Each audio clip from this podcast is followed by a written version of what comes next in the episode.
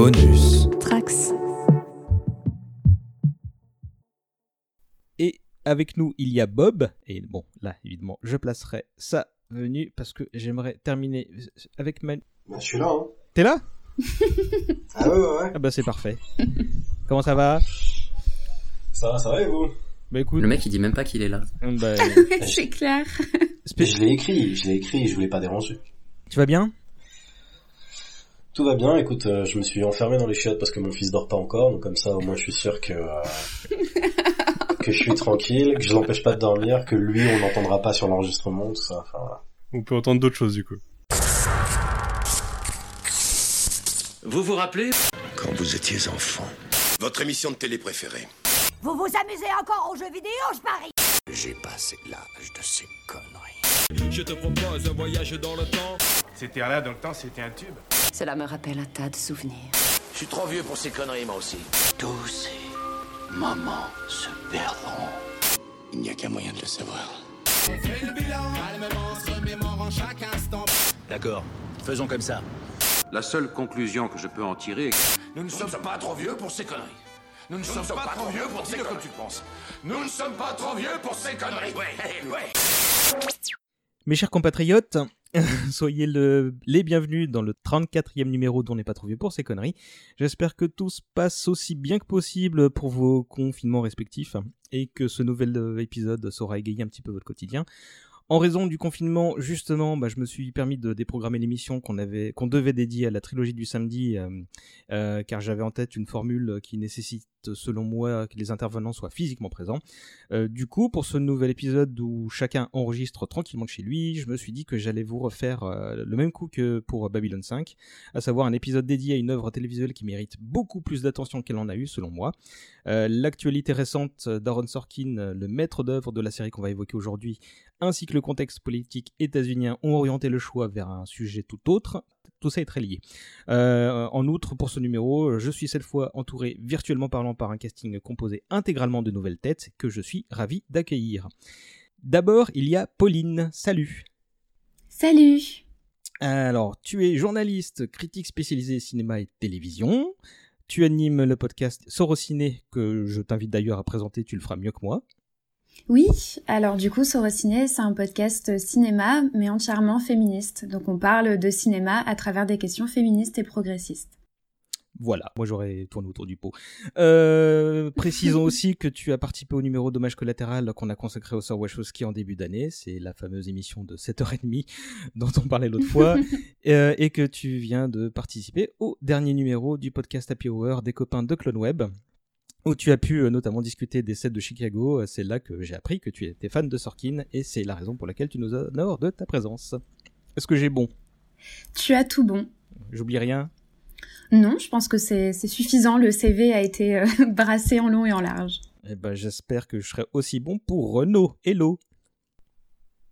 Salut, salut. Merci de m'accueillir. Ah bah c'est un réel plaisir. Euh, là aussi on a un profil multifonction. Euh, alors je vais essayer de, de pas tout oublier. Tu es scénariste, rédacteur en chef de l'excellent site Cinématrack. Euh, tu es prof aussi et tu es comédien au sein de ta propre troupe de théâtre qui s'appelle les et voilà ça par contre je l'ai pas noté les Wonder Beach c'est ça? Les Wonder Beach. ouais voilà Ouais, c'est ça. c'est revenu là aussi est-ce que j'oublie quelque chose? Non, non, du tout, c'est très bien. Euh, T'hésites pas si tu veux détailler une partie ou l'ensemble de cette description. hein. Euh, et avec nous, il y a Bob. Tu es scénariste pour le cinéma et le jeu vidéo. Tu écris notamment pour Rokirama. C'est cela. Et tu es le haut prêtre de l'église de Christopher Nolan en France. C'est, c'est, c'est tout à votre honneur de le reconnaître. hein. Bon, bah, c'était facile en même temps, vu le nombre de fois où on t'a vu ou lu ces derniers temps, euh, c'était c'était pas compliqué. clair. Euh, Il est Le aussi celui de Michael. Bay. euh, là par contre, je sais que Manu et Pauline ont voulu dire un truc et se sont chevauchés. Ah, j'ai dit, il est aussi celui de Michael Bay. Oui, c'est vrai. Oui, oui, tiens, il faut... Effectivement. J'avais oublié ça, tu vois. Effectivement, oui, dans, dans mes activités, tu as oublié euh, grand, grand euh, tenancier du compte euh, Bay Perfect Shot euh, sur, sur Twitter, qui était évidemment le, le truc dont je suis le plus fier parmi tout ce que tu as cité. Non, mais je l'ai volontairement oublié parce que ça me paraissait être le moins intéressant, mais bon, c'est pas grave. Euh, oh, cela dit, s'il y a quelque chose à retenir de la carrière de Michael Bay, c'est peut-être ce compte Twitter. C'est bien rattrapé quand même. Et pour le coup, on peut aussi retenir un film auquel a participé Aaron Sorkin. Et c'est quoi? Euh, Là, d'un coup, euh, vraie, vraie question. Alors, Aaron Sorkin a été euh, script doctor sur, sur The Rock et en fait, euh, moi justement, une des, euh, j'ai toujours adoré The Rock depuis, depuis, que je l'ai vu et j'ai toujours adoré Aaron Sorkin depuis que j'ai découvert Sports Night puis après The West Wing. Et en fait, c'est très tardivement, en, en rematant une fois, j'a- j'avais toujours eu cette info, je l'avais lu à un moment donné, j'étais là genre ah, ok script doctor c'est cool. Et un jour, en rematant, j'étais là, genre, non mais oui, ça se ressent dans quasiment chaque dialogue prononcé par un soldat, chaque dialogue prononcé par quelqu'un du gouvernement, même dans certaines vannes de, Cage et, et, conneries, et de reconnaître un peu la musicalité de ces dialogues. Et c'est vraiment le moment où tu sais, t'as deux trucs que tu adores qui, qui rentrent en collision, et tu te dis, putain, mais c'était pas un hasard, en fait, si je surkiffe ce film, c'est qu'il y a vraiment, voilà, c'est, il y a deux génies derrière, euh, tu vois, c'est indéniable. Ouais, on n'a même pas commencé officiellement l'émission, qu'en fait, si, en fait, il a déjà hijacké le truc, c'est parfait. Mais de manière très intéressante, tu vois, j'avais complètement oublié qu'effectivement, il avait participé à The Rock, et du coup, maintenant, j'ai envie de lui redonner une nouvelle chance au film. Parce que tu l'aimes pas de base? Ce, non, j'ai plus de souvenirs du, du film, très honnêtement, je l'ai vu qu'une fois il y a Oh trop là longtemps. là là là. Mais justement, euh, je serais ravi de lui donner une nouvelle chance, on va voir ça. Vous l'avez entendu, avec nous aussi, il y a Manu, Salut. Ancien de Comics Blog, désormais animateur du podcast Le Coin Pop et de ses nombreux spin-offs que je vais tenter de citer dans l'ordre de création. Oui. Alors on a After Watchmen, Le Cadran Pop et Tales from the Sewer et le quatrième mais qui qui qu'on annoncera plus tard si j'ai bien compris. Bah qu'on va annoncer maintenant si tu veux, étant donné que c'est en plus c'est c'est toi euh, qui as trouvé le nom euh, en backstage euh, qui s'appellera YMCU et qui est un podcast sur le MCU euh, qui Oh, mais sera lancé euh, qui sera lancé euh, au moment de la sortie de Vendavision, donc maintenant début 2021 puisque la série ne sort plus en 2020. Ne pas dormir vous laisse quand même avoir une certaine créativité comme vous pouvez le voir. C'est cadeau. En effet. Euh, tu es aussi membre d'un nouveau collectif que je vais te laisser te présenter parce que moi j'ai déjà eu l'occasion de le faire une ou deux fois. Vas-y, c'est à toi. oui, c'est le, le collectif euh, Bonus Tracks, euh, qui est un collectif de podcasts euh, créé euh, par euh, trois charmantes personnes qui sont euh, JB et République du podcast Hot Rider et Land Rider, et notre cher César, ici présent, et qui avait envie de, voilà, de, réunir un certain nombre de podcasteurs pour monter un truc ensemble et, créer une sorte de, bah, un collectif de podcasts. Donc je ne saurais même pas te dire combien on est en tout, mais euh, ça traite de, de culture populaire. Euh, on a pas mal de sujets, donc euh, euh, on a du Star Wars. euh, moi, avec euh, les, mes différents podcasts, il y a du euh, comics, il y a de la série télé, il y a du Star Trek, euh, il y a du Buffy avec euh, Pourquoi Buffy, il y a du jeu de rôle. Euh, Il y a euh, Lemon Adaptation Club qui traite des adaptations en tout genre. Enfin voilà, je, je ne saurais tous les citer, donc je vais m'arrêter là. Euh, toujours est-il que voilà, c'est un, un label qui s'est créé dans la bonne ambiance pour euh, pour partager euh, des, passions euh, qui nous qui nous touchent tous plus ou moins et que qu'on trouve euh, vraiment cool quoi. Voilà. Bah voilà, c'était ça le petit, la petite annonce sympa que je teasais dans le précédent numéro. Euh, Je suis, bah, je suis ravi de la création de ce, collectif et que euh, et que mes projets, personnels soient portés sous cette bannière et surtout bah, de renforcer un lien euh, que j'ai avec beaucoup de gens euh, dont j'ai apprécié le travail et qui ont pu passer dans cette émission ou dans l'autre, euh, que ce soit Manu, euh, Océane euh, que tu as cité. euh, euh, JB République, euh, les gens de Pourquoi Buffy dont tu as parlé, mais aussi les Men in Bricks, euh, Logos, donc le, le- la création de Benji, David d'Actioner, euh, les, les, les bonhommes de Clone Web dont on parlait aussi tout à l'heure, Yasmina et Arnaud des podcastinateurs. Je crois que j'ai, qu'avec ce que tu as dit et ce que j'ai rajouté là, j'ai cité tout le monde. En gros, on est 15 podcasts. Là, je suis à peu près sûr. Et donc, bah, on vous invite à, vous rendre sur le site de l'association, puisque c'est une association. On ne fera pas d'argent avec ce truc. Euh, vous allez sur bonustracks-podcast avec un s.com. Et voilà, donc on laisse découvrir tout ça. Ceci étant dit, on va se lancer maintenant que nos problèmes techniques sont terminés. Euh, merci madame, merci messieurs. Ensemble, on va se retourner en juillet 2001, date à laquelle France 2 débute la diffusion d'une série extraordinaire à la Maison Blanche que le monde entier connaît sous le nom de The West Wing.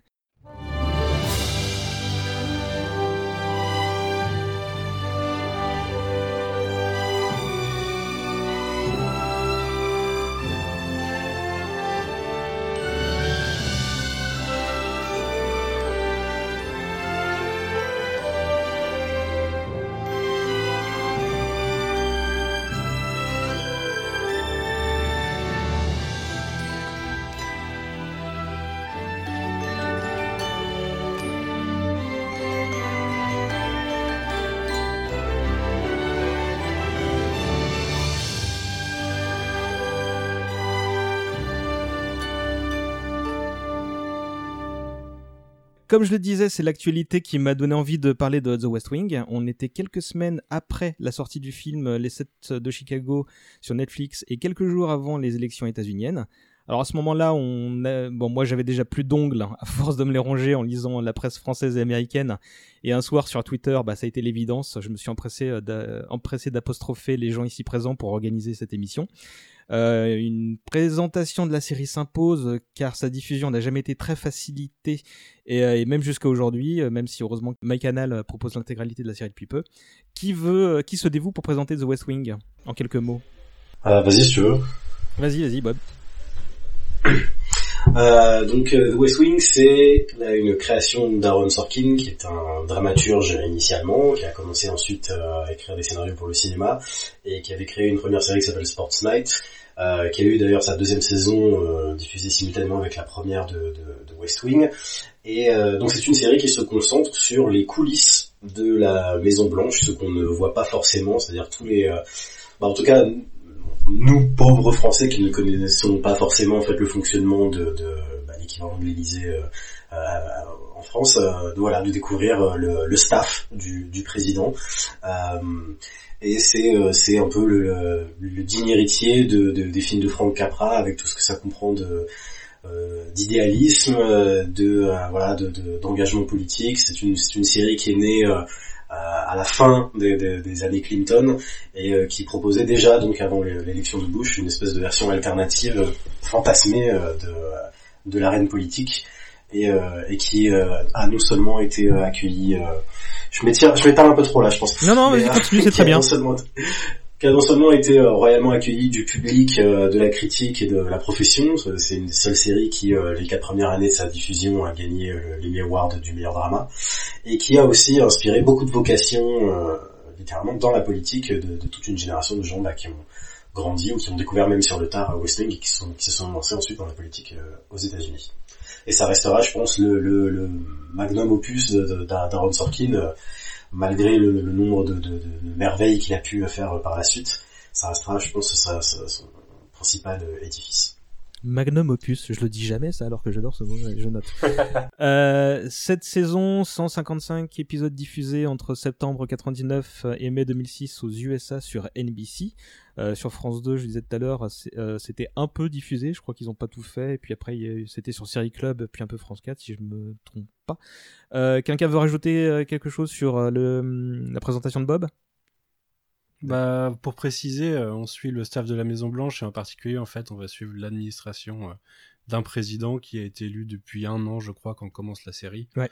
Et du coup, on va suivre ces, ces trois années suivantes euh, dans les trois premières saisons et puis un peu plus par la suite. C'est pas trop un spoiler. Hein. Un, président fictif, hein, je précise pour ceux qui ont jamais vu The West Wing et qui daigneraient nous écouter quand même. Euh, donc ouais, c'est une ode au service public euh, une passerelle pour parler des, grands sujets contemporains éducation, santé, racisme, IVG, euh, vente d'armes, économie, euh, politique intérieure et extérieure. Et là, j'arrête avec les seules notes que j'ai prises. Euh, Est-ce que quelqu'un veut Hmm. bien juste dire un mot sur Aaron Sorkin pour présenter un peu le personnage, parce que ça, ça s'en est un. Bah, Renaud ou Pauline Ouais, moi je veux bien. Vas-y Renaud. Ouais, donc comme Bob l'a dit, c'était à l'origine un dramaturge. Il a écrit sa, sa première, pièce quand il avait 23 ans, et, euh, et très vite en fait euh, s'est lancé avec sa seconde pièce, donc euh, qui a été adaptée euh, en film, qui a été achetée alors que la première n'avait même pas encore eu lieu, euh, qui donc s'appelle euh, euh, le, le titre m'échappe pas tout de suite en français. Des hommes de mur. Voilà, des hommes, des hommes, euh, et et qui à partir de ce moment-là en fait s'est vraiment lancé euh, au cinéma. Euh, ce qui est de particulier chez lui, c'est que il écrit euh, des, des, répliques euh, toujours toujours très percutantes. C'est ça qui l'a fait connaître en tout cas du grand public. Euh, Bob parlait tout à l'heure de l'héritage de Capra, et c'est quelque chose qui lui vient aussi beaucoup du, de ce cinéma euh, classique américain des années 30, des années 40, beaucoup de la de la de la comédie screwball. Euh, dans une certaine musicalité de la parole et, euh, et, et un certain débit puisque euh, il est par exemple réputé pour avoir écrit le, script de The Social Network qui fait plus de 190 pages, euh, sachant qu'une page normalement fait, correspond à peu près une minute sur un script format à l'américaine, euh, et que le film ne fait que deux heures, euh, ça, ça donne une idée de, du débit. Et donc c'est un, une figure qui a toujours été assez euh, engagée vers un, un, certain humanisme dans, dans son écriture. euh, et qui, qui a une méthode d'écriture assez particulière puisque euh, il imagine toutes ces scènes comme des conflits, euh, ce qui implique donc un personnage qui a un, un désir euh, face à un obstacle et, et c'est quasiment que ça en fait qu'il fait en boucle tout le temps. Et quand on le sait, c'est c'est assez drôle de voir comment ça se ça se met en forme, notamment dans The West Wing puisque les, le staff de la Maison Blanche se, se doit d'avoir des adversaires à sa taille en permanence. C'est c'est joliment dit. Pauline, tu veux rajouter un truc? Non, je pense que tout a, tout a été dit euh, par Renaud. Enfin, en tout cas, il a bien été défini. Ouais, je suis d'accord. Sorkin, pour moi, c'est un des plus grands auteurs contemporains pour la télé euh, et, et pour le cinéma aussi. Euh, euh, T'as as cité Renaud euh, son travail sur The Social Network et tout ça me rappelle que as, je crois que tu intervenu dans le numéro d'Océane sur sur le truc croisé avec avec Steve Ouais. Jobs, si je dis pas de bêtises. Avec Steve Jobs, absolument. Ouais. Ouais, ouais, complètement. Donc euh, là déjà, on a cité quelques noms qui doivent commencer à dire des, des, des trucs aux, aux gens qui nous écoutent. Bob a cité Sports Night, euh, qui était sa première série, qui est peut-être la plus méconnue en, en France. Je crois pas qu'elle a eu de diffusion. Il y a eu euh, Studio 60s on the Sunset Strip. Ouais, j'allais dire Studio City, peut-être encore plus. Euh, Et The Newsroom aussi. Newsroom qui a eu une plus large diffusion, euh, je, si je me souviens bien quand même.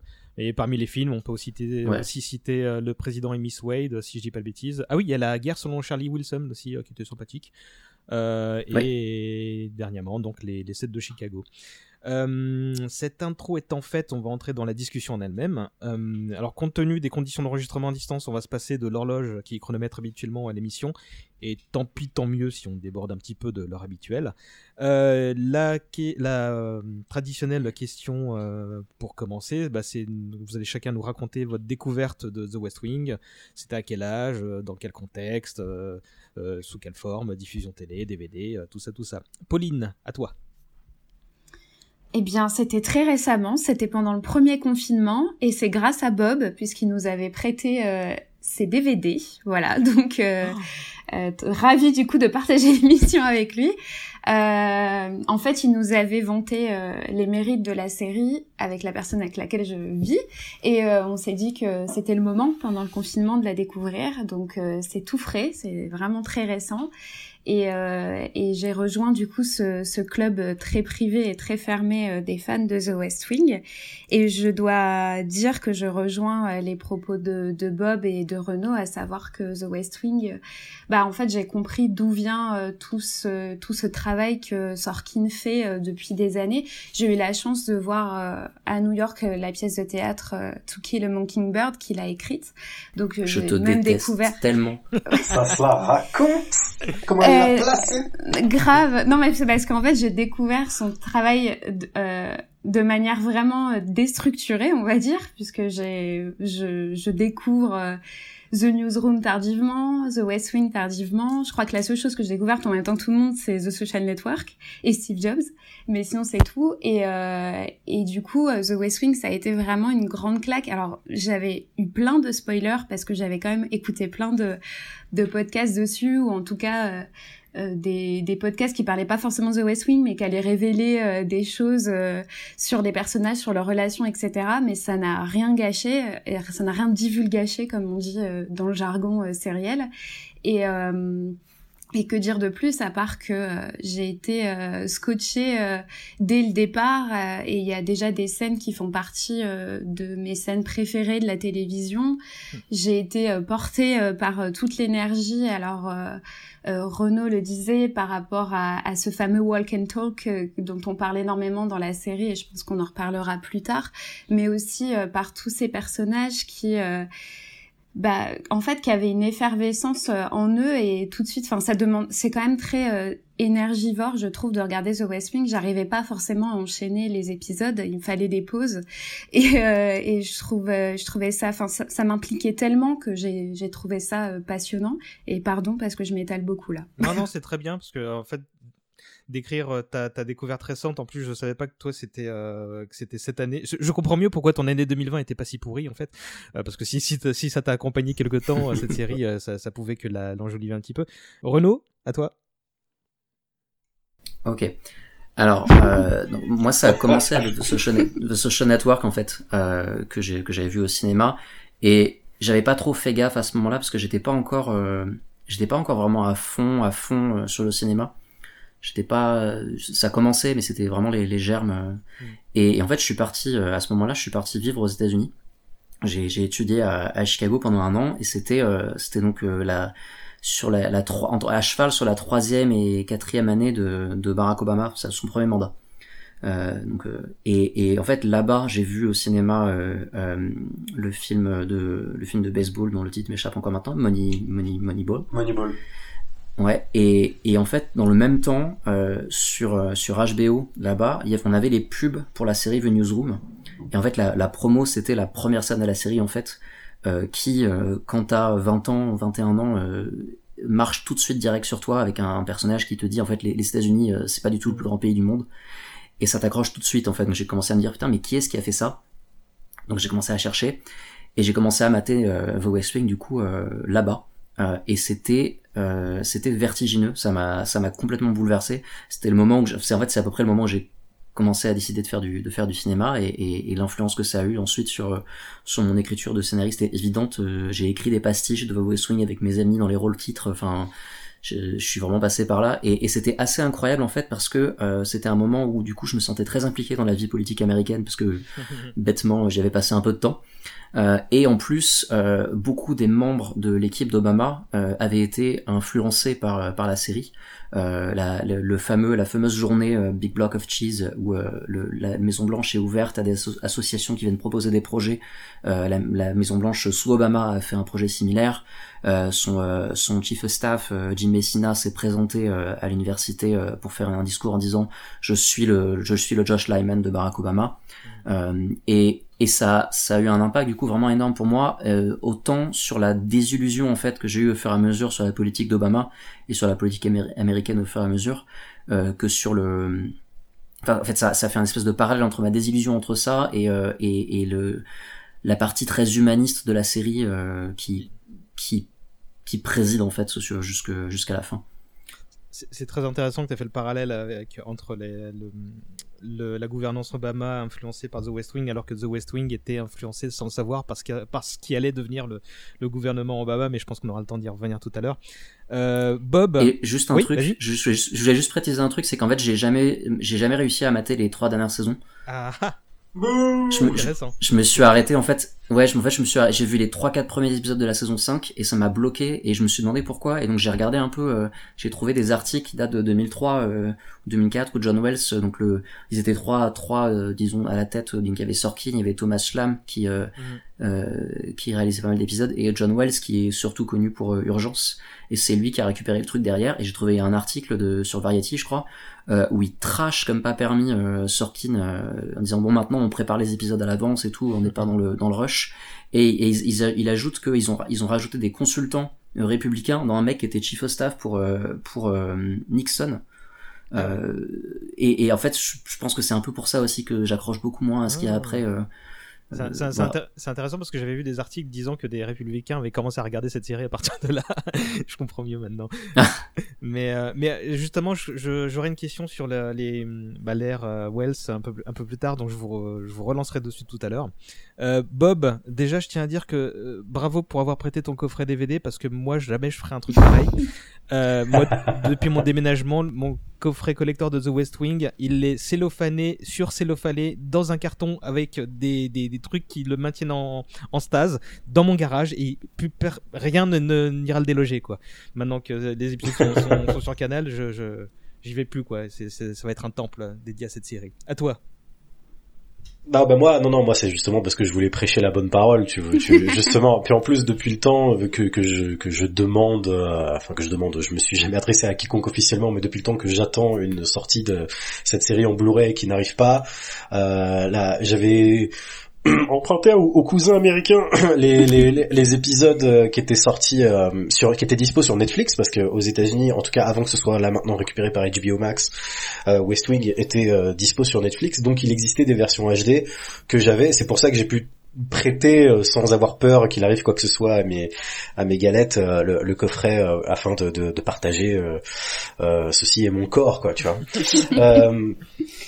Non moi c'est moi en fait, euh, mon, mon, mon, historique avec Sorkin, c'est euh, justement tout à l'heure tu disais Sportsnight euh, n'a pas eu de diffusion. Alors effectivement, je si. Je sais pas par contre s'ils ont diffusé jusqu'au bout, mais ça avait été diffusé à l'époque sur Série Club. je me rappelle qu'il il faisait pendant un moment il faisait, il faisait une opération où sur un week-end il montrait plein de pilotes ah, en oui, fait de différentes va, ça, ça me parle. de différentes séries télé.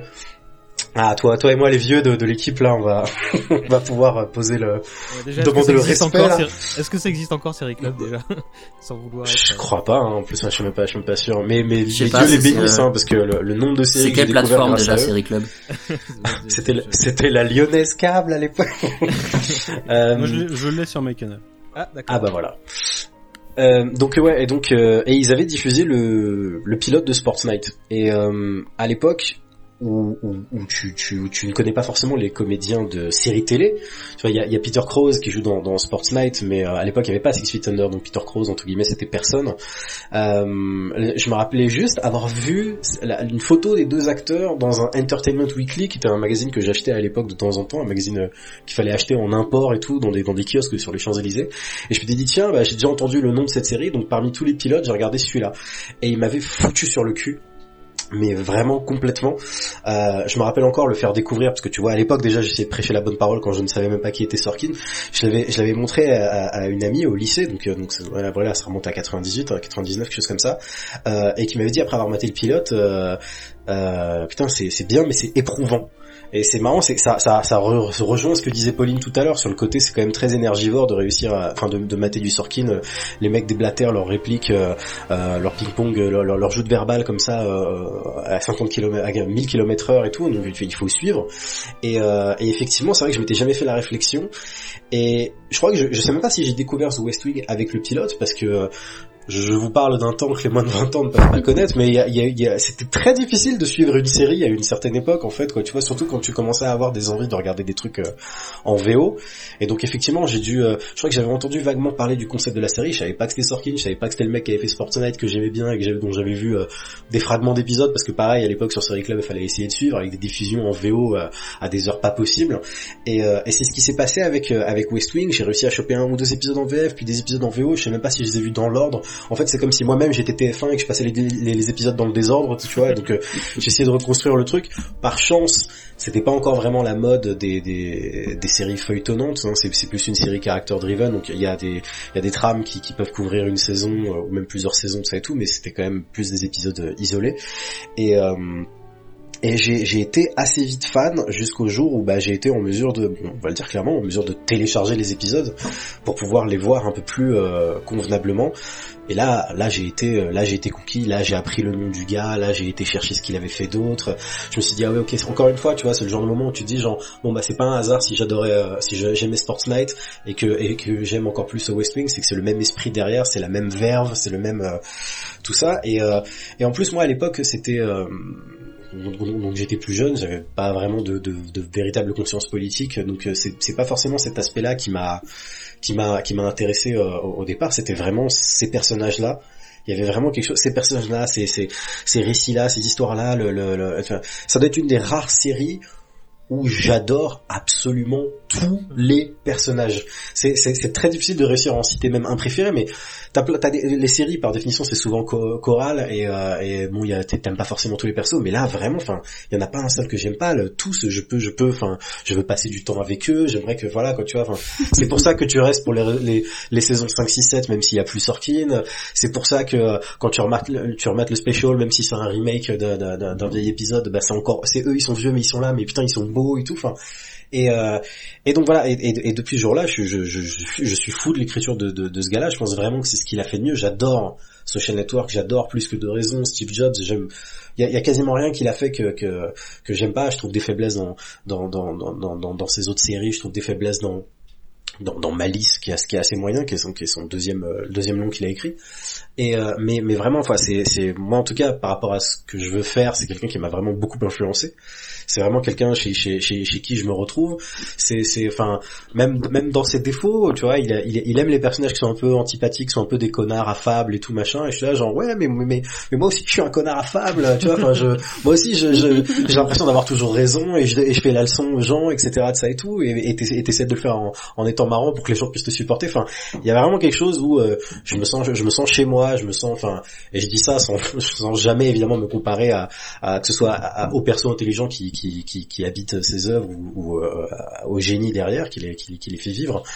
Mais voilà, ça a été, euh, c'est c'est c'est, je trouve que c'est quelque chose d'assez monumental. On peut justement ne, rien avoir à foutre de la politique. Je pense qu'on peut effectivement en plus ne pas forcément avoir la, la sensibilité de gauche que, que qu'a la série, mais à l'époque, même avant les saisons 5, 6, 7, je pense que c'est une série qui, qui était matée par beaucoup de, de, de, de républicains euh, également, et je pense que c'est ça témoigne de la, de, la, de la grande réussite, en tout cas de ce côté idéaliste, je pense que quelque part même les républicains voudraient, euh, voudraient pouvoir avoir un, un, un, staff aussi respectable, vraiment quelque chose que un service public en ce moment, aussi, voilà, aussi euh, dévoué quoi. Surtout en ce moment, évidemment. Ouais. C'est c'est D'abord merci parce qu'en fait on va arrêter là. En fait parce que tout ça n'était qu'un prétexte pour faire une intervention pour reconnaître que tu étais un connard affable. Donc en fait bon bah comme tu l'as voilà c'est fait euh, on peut en parler euh, euh, non mais on, dans ce cas on est tous un petit peu euh, Manu est-ce que tu es un connard affable? Oui probablement. Euh, ça va être un peu plus court hein, parce que déjà 80% de ce que je pense a, été dit par vous déjà, dont 70% par Bob. Euh, j'ai découvert The West Wing euh, et Aaron Sorkin, moi, à la télé euh, dans ma jeunesse, probablement très tard le dimanche soir sur France 2, au moment où The West Wing passait en tant qu'à la Maison Blanche en troisième partie de soirée. À l'époque, bah un peu pareil, j'ai pas, j'avais pas l'occasion de voir ça toutes les semaines ou autre, donc j'ai, j'ai vu de façon que sporadique et j'ai jamais pu finir la série puisqu'a priori, en plus elle s'est jamais finie sur France 2 et j'ai jamais eu série club ou autre. Euh, j'y suis revenu bien plus tard en 2010. Euh, alors j'ai toujours été assez fan de séries télé. Euh, et du coup j'ai batté pas mal de séries télé dans ma vie. Et hum, j'étais assez proche de, de l'information à ce sujet. Donc j'ai toujours vu les multiples récompenses de The West Wing, à quel point la série était louée. Et à un moment du coup où je commençais à être un peu stable financièrement et avoir un compte Amazon sur lequel je commandais beaucoup de choses pendant un moment. Je suis tombé sur une intégrale euh, import UK de The West Wing. Euh, 34 euros je crois à l'époque. Et, croyez-moi c'était vraiment une super affaire. Et euh, du coup je l'ai commandé j'ai tout regardé d'un coup. Euh, et j'ai été enfin tout d'un coup euh, ça a dû me prendre deux mois quoi. Et j'ai été assez subjugué parce que alors déjà faut savoir que c'est la première série que j'ai vue en VO sous-titré VO avant je regardais beaucoup de sous-titrés VF euh, mais le, la première saison en DVD sur l'import UK avait pas de sous-titres VF, donc je suis passé à la VO. Et euh, ce qui est marrant, c'est qu'en arrivant en saison 2, euh, je suis resté sur la VO parce que j'ai essayé un épisode avec la VF et c'est tellement rythmé, c'est tellement, voilà, c'est tellement du dialogue mitraillette que l'adaptation en VF sur des sous-titres crée une dissonance entre ce que j'entendais et ce que j'étais censé lire à l'écran. Et du coup j'étais incapable de pas lire des sous-titres qui correspondaient au dialogue. Euh, parce que euh, oui alors c'est ce qui est assez euh, fascinant avec la série c'est que c'est une des rares séries bah déjà enfin on n'est pas sûr de la série de network mais même maintenant sur HBO ou autre on nous Aaron Sorkin n'essaye pas de nous prendre pour des cons et essaye enfin essaye un peu de surélever le dialogue. C'est-à-dire que il va pas nous prendre par la main et des fois enfin il y a beaucoup de sous-entendus dans la série beaucoup de beaucoup de choses euh, qui sont considérées comme acquises ou qui devraient l'être euh, par le spectateur. Et du coup, euh, voilà, c'est ça qui demande un grand, un, grand travail intellectuel, beaucoup de culture de temps en temps. Moi, ça m'a beaucoup amené à aller consulter Wikipédia ou différents journaux pour essayer de me renseigner sur des trucs que je comprenais, je captais pas à l'époque. Et là, je la regarde en ce moment, et du coup, c'est assez dingue comme la, la, culture du 20e, 21e siècle, enfin surtout oui, 21e siècle, euh, a été euh, fortement distillé dans, cette série. Euh, mais oui, j'étais assez fasciné par. alors je, je le connaissais pas en tant que Sorkin à l'époque. Hein, pour moi, c'était l'équipe créative de The West Wing, mais par ce, par cette façon de pas nous prendre pour des cons et de nous raconter des histoires de façon hyper théâtrale. Alors, Pauline tout à l'heure citait le walk and talk. Euh, c'est une technique plutôt de, de son collaborateur Thomas Schlamy, euh, qui, qui consiste en des gros plans euh, qui vont durer un certain temps et voir un peu comme au théâtre des gens aller et venir, euh, enfin rentrer ou sortir de la scène et les sujets défiler les uns après les autres au sein d'un au sein d'une même scène, ce qui est assez rare à la, télévision. j'étais assez fasciné techniquement et scénaristiquement par la série. Et en plus, euh, Bob l'a beaucoup dit, euh, la série est empreinte d'une d'un idéalisme, d'une d'un utopisme presque qui est assez fascinant. Et c'est c'est tu l'introduisais en tant que série univers fantasmé euh, euh, de de la politique US et c'est vraiment ça, c'est quelque chose euh, vers lequel on aimerait pouvoir aller. Alors après, bah, c'est la meilleure timeline possible. Hein. C'est ça, ouais. On est ouais, moi je suis pas spécialement d'accord, mais on peut en reparler après. Ah bah écoute, oui, oui, non, mais c'est c'est bien, vous avez tous répondu à. J'allais vous poser ensuite la question de savoir si c'était la première offre de Sorkin que vous connaissiez, donc vous avez tous répondu dans, vos laïus respectifs. C'est parfait, on gagne du temps. Euh, moi, il a fallu que j'aille fouiner dans mon historique Facebook pour trouver l'info et euh, de, quand j'ai maté The West Wing. Euh, et apparemment, je disais avoir terminé la série en octobre 2010, euh, après un an et demi de visionnage où j'espacais en fait les saisons. Et je me souviens avoir regardé le pilote quelques années plus tôt, sans doute 2007 ou 2008, parce que c'était l'époque où j'essayais de rattraper les, grandes séries type euh, Six Feet Under, Soprano, euh, Wire, etc. Et euh, je sais que mhm. celle-là était dans le lot. Et, je me souviens, sans doute parce que je, passais mes nuits à regarder des trucs et souvent d'un œil, j'ai pas retenu ce pilote-là, honte sur moi, du, lors de, de, ce premier visionnage. Et je sais que c'est que plus tard que j'ai eu une irrésistible envie de choper la série en DVD euh, euh, tout en essayant de trouver l'intégrale pas trop cher. Moi, c'était 55 euros, par contre, je me souviens du prix. Euh, et, aussi parce qu'entre temps, bah, je m'étais intéressé un petit peu à la politique américaine. Et aussi parce que j'avais regardé Studio 60. Euh, donc, parce que le pitch de, de, des coulisses de la série façon Saturday Night Live m'intéressait. Euh, en plus, il y avait Chandler dedans, donc euh, why not? Et euh, donc, j'ai embrayé assez rapidement avec The West Wing. Et donc ça, c'est, je crois que c'était la une des mes meilleures années de ma vie parce que je, je passais, du, je regardais sans doute deux trois saisons d'autres choses entre deux saisons de The West Wing tellement c'était enfin, c'était du caviar, quoi. Je, voulais euh, diluer le plus possible. Et je pense que ce qui, là, ça me revient. Je, pense que ce qui m'a hum, décidé à acheter ce fameux coffret DVD, c'est un article du blog de Maître Eolas. Je crois que c'était lui euh, qui, à l'époque, disait euh, bah, que, que c'était un truc qu'il fallait absolument voir parce que c'est, il comptait sur les doigts d'une main les séries qui prenaient ses spectateurs pour des gens intelligents. Donc, je reviens à ce que tu disais, Manu. Donc, donc voilà, super année 2010. Euh... C'est, c'est, c'est, pardon. Vas-y Bob. Non, j'allais dire, c'est, c'est, y a, c'est quand même assez euh, révélateur, tu vois. Par exemple, tu citais, euh, t'as dit, je voulais rattraper les grandes séries dont on parlait, et t'as cité euh, Six Feet Under, Soprano et The Wire, qui sont trois séries HBO, alors que The West Wing, effectivement, était une série network. C'était un peu, c'est un peu l'une des dernières grandes séries network avec, on va dire, dans un, dans un genre complètement différent, 24 et, et, et Lost.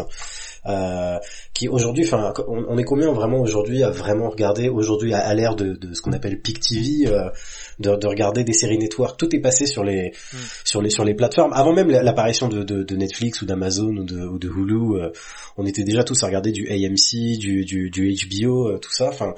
Et, et, et c'est vrai que comme tu dis, le, le, fait de pas de pas prendre malgré ça, de pas prendre les spectateurs pour pour des cons, c'est-à-dire de s'adresser à un public entre guillemets plus mainstream mais d'avoir réussi à, enfin, comme disait Manu, à, à élever le débat, à vraiment euh, faire quelque chose qui faisait pas de nivellement par le bas. Enfin, euh, Sorkin lui-même euh, commente un peu là-dessus de manière méta dans justement un épisode de Studio 60 où où euh, la, la, la, boss de la chaîne euh, essaye euh, de, de, de, de, débaucher un, un, scénariste qui a prévu une série sur les Nations Unies. Et le grand patron de, de, de, la chaîne ne veut pas parce que il se dit mais qui va regarder enfin ça, ça passionne personne.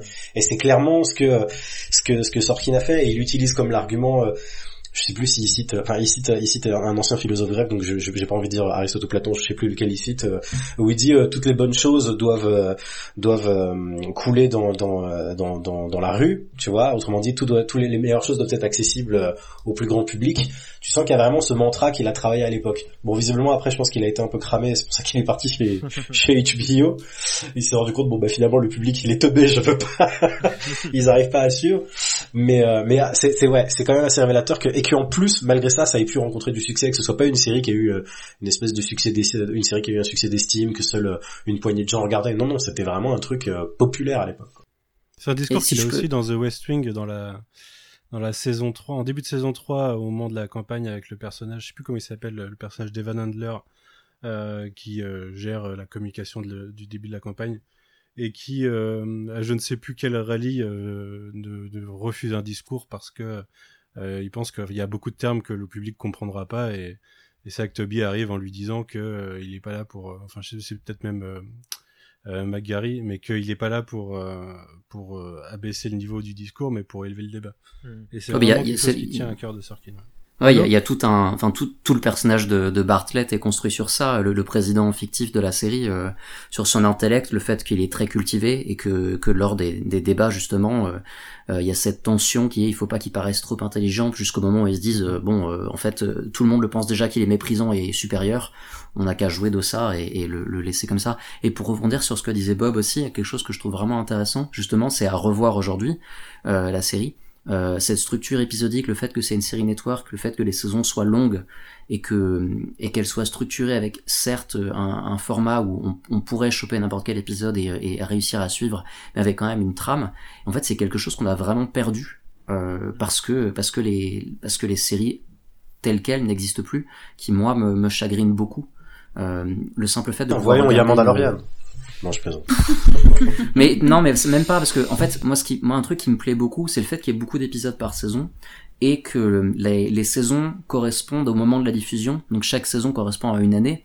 Euh, et les, les, moments dans les épisodes correspondent au moment de l'année. Les, les, épisodes de Noël sont diffusés au moment de Noël, etc. Donc il y a ça que je trouve vraiment vraiment fascinant.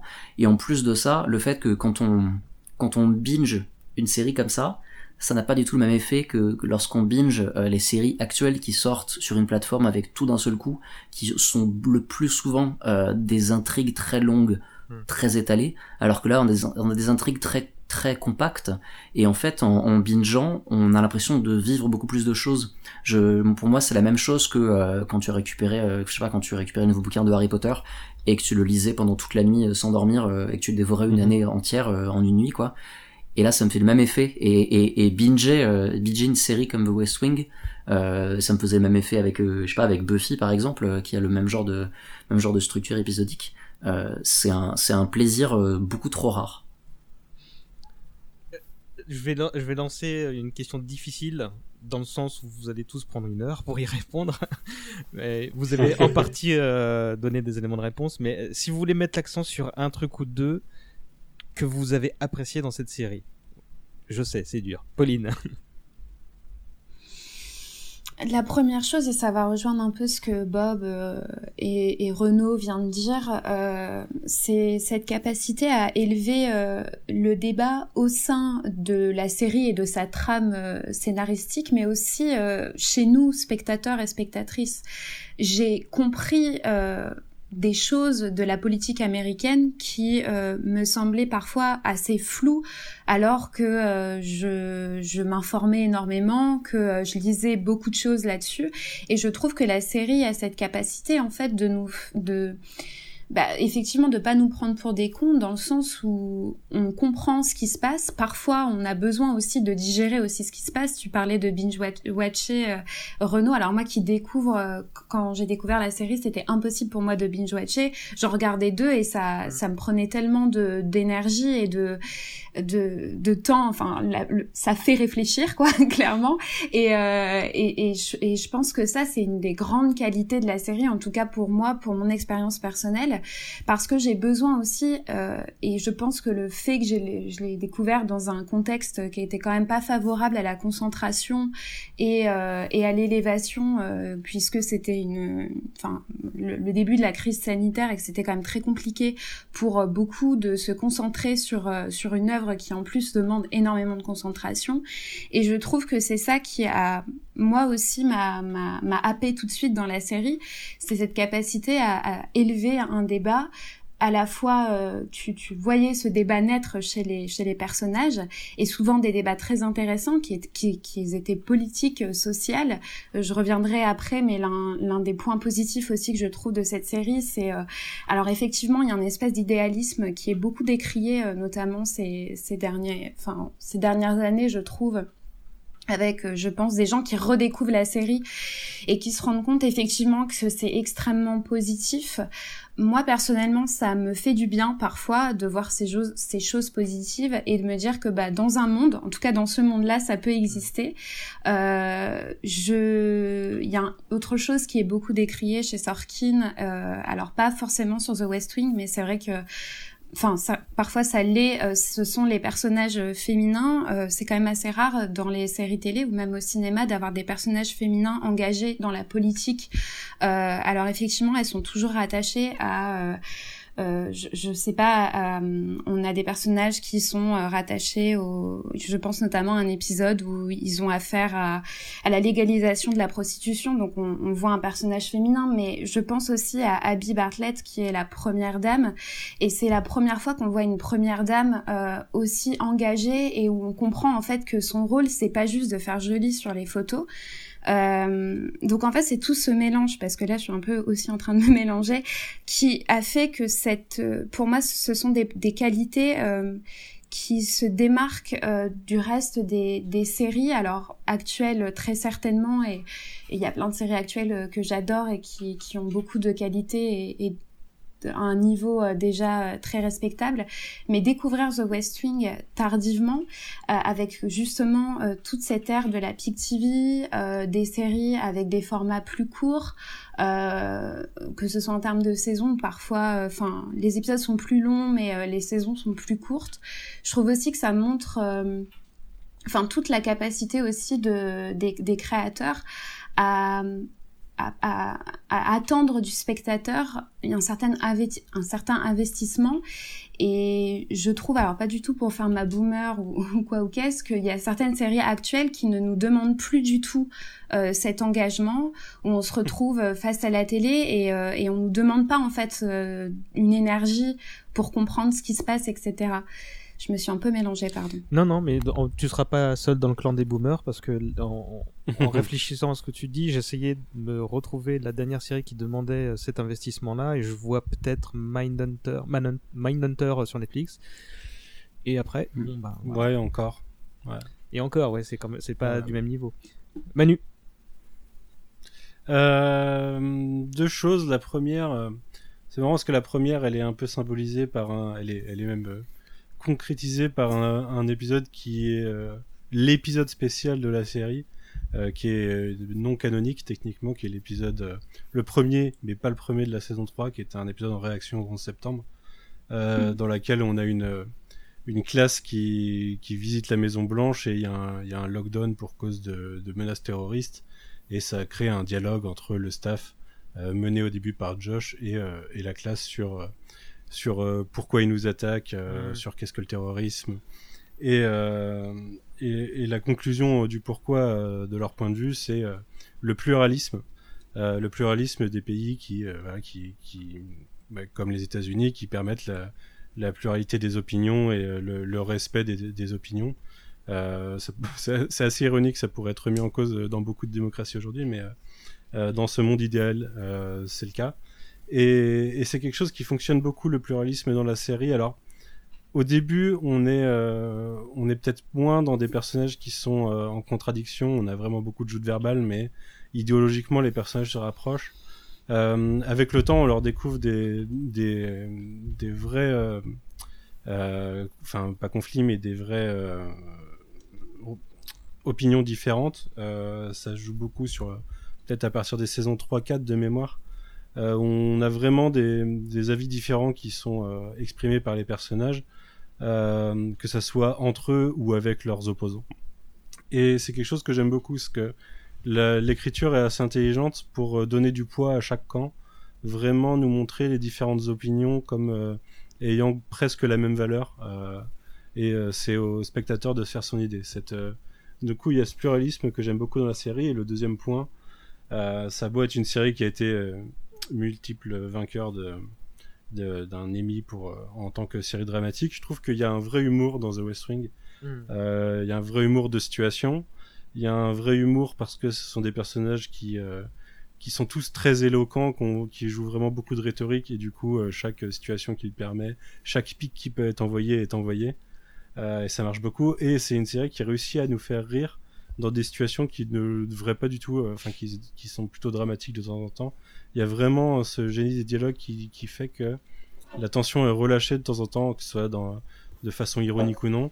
Mais euh, voilà, moi je ris beaucoup dans mon rewatch en ce moment en tout cas. Euh, il y a même des épisodes, euh, je, les, je, sais d'avance sur quoi je vais rire. J'ai dû voir avant-hier l'épisode avec la deuxième la séance du Big Cheese Day avec CG et son panel de, de des cartographes pour l'égalité sociale. Et c'est Exceptionnel. c'est vraiment certains des meilleurs passages de la série.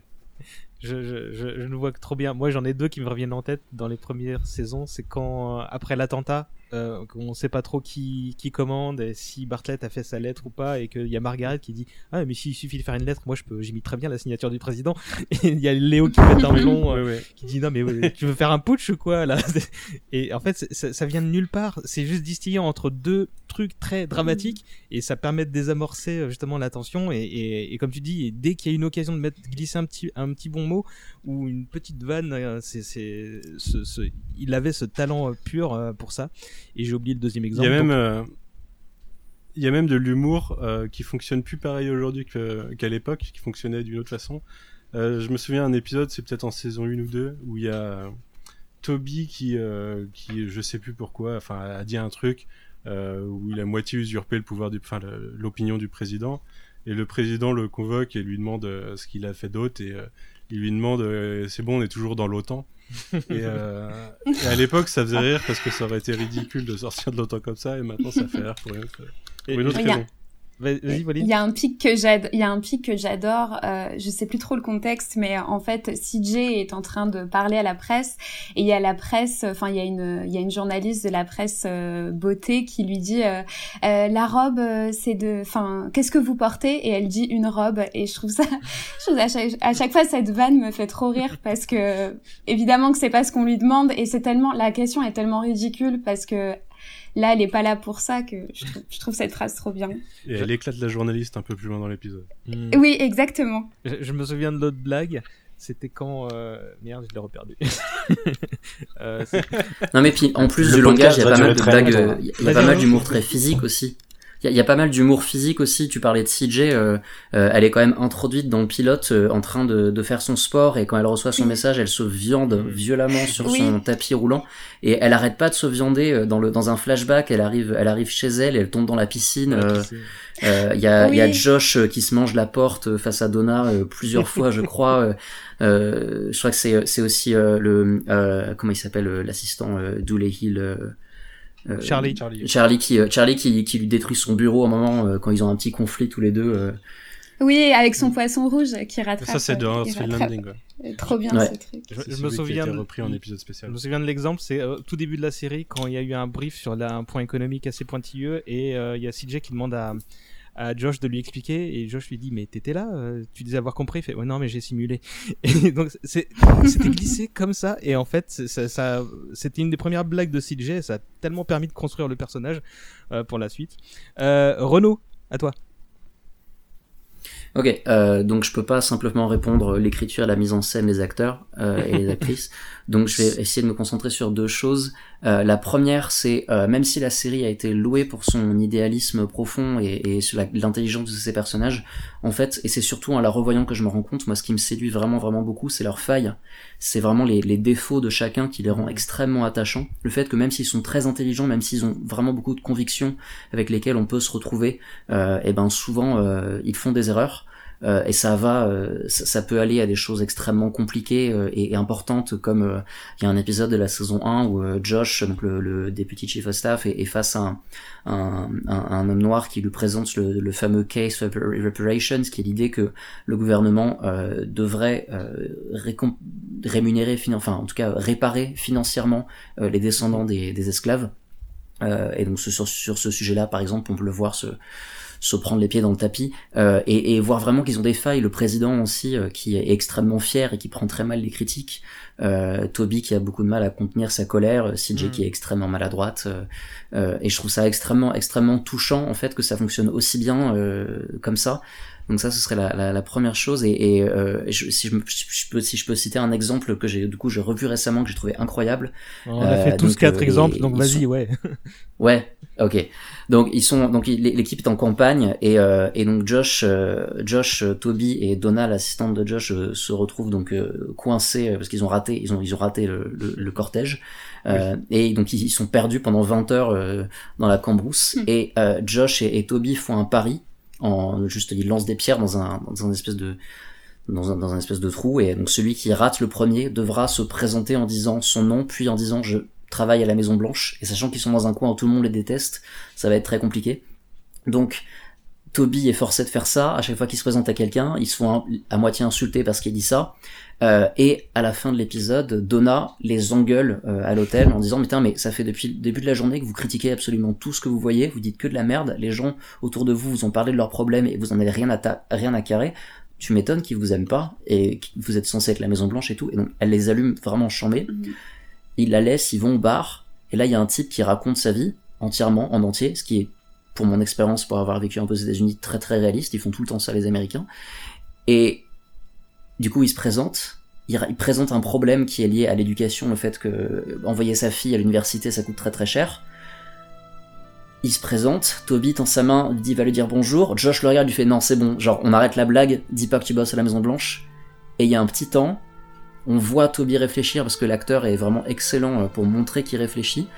Et puis il dit je travaille à la Maison Blanche, sauf que cette fois c'est plus un gag, ça va servir à quelque chose d'extrêmement humaniste qui est euh, est-ce que tu veux bien me reparler de ton problème? On va essayer de faire quelque chose, ce qui permet d'amener dans les épisodes d'après cette idée de et si on faisait quelque chose pour les frais de scolarité? Et du coup c'est mon deuxième point en fait, c'est la série arrive par plein de moments à rentrer dans le mélodrame et dans des choses extrêmement émotionnelles qui pourrait passer pour de la guimauve, mais qui fonctionne tellement bien, et je sais pas comment ils font pour que ça fonctionne aussi bien, parce que c'est la, musique est, si rupeuse possible, c'est c'est extrêmement euh, extrêmement cadré, mais je, sais pas, c'est c'est magnifique, euh, ça me ça me transporte à chaque fois euh, des, petites scènes comme ça, tu, la vois pas arriver comme un type qui avait écrit une lettre au président et qui qui est avec son code spécifique, donc ils savent pas comment il a fait pour écrire, puis se rendent compte qu'en fait il avait pas écrit à ce président-là, mais qu'il a écrit à un président euh, à qui il a écrit Roosevelt, et ils le font venir, et, euh, ça devient une scène extrêmement émotionnelle à laquelle on s'attend pas du tout, et qui n'a aucun impact sur l'intrigue, mais qui juste donne envie de, croire en la vie, en l'humanité, euh, et à la, la beauté de, de ce qu'il y a en ce monde. Tu dis tellement vrai. Euh, J'aurai de toute façon des. On aura une petite séquence pour parler de nos meilleurs moments hein, tout à l'heure. Hein. Rassurez-vous, si vous n'avez pas encore tout dégainé, il y aura des moments pour. Bob, à hmm. toi. Mais vous avez tout dit.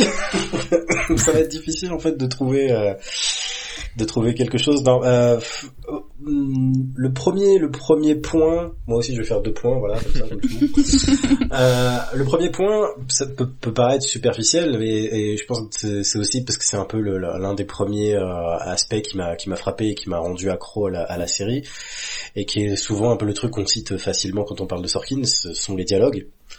Où, euh, où effectivement mais vous, vous avez évoqué certains des aspects dont je voulais parler c'est-à-dire que c'est techniquement une série catégorisée en drama, comme Studio 60 d'ailleurs, comme euh, Newsroom, et pourtant effectivement c'est marrant tout le temps parce qu'il y a, y, a, y a en effet cet héritage de la screwball comédie, cet héritage du, slapstick, mais c'est vraiment ça, ça ce, que je disais tout à l'heure, l'espèce de, ping-pong verbaux, de, du moindre truc qu'il peut y avoir comme ça parle tout le temps et tout le temps et tout le temps et tout le temps et de temps en temps il faut qu'il y ait un échange de bons mots.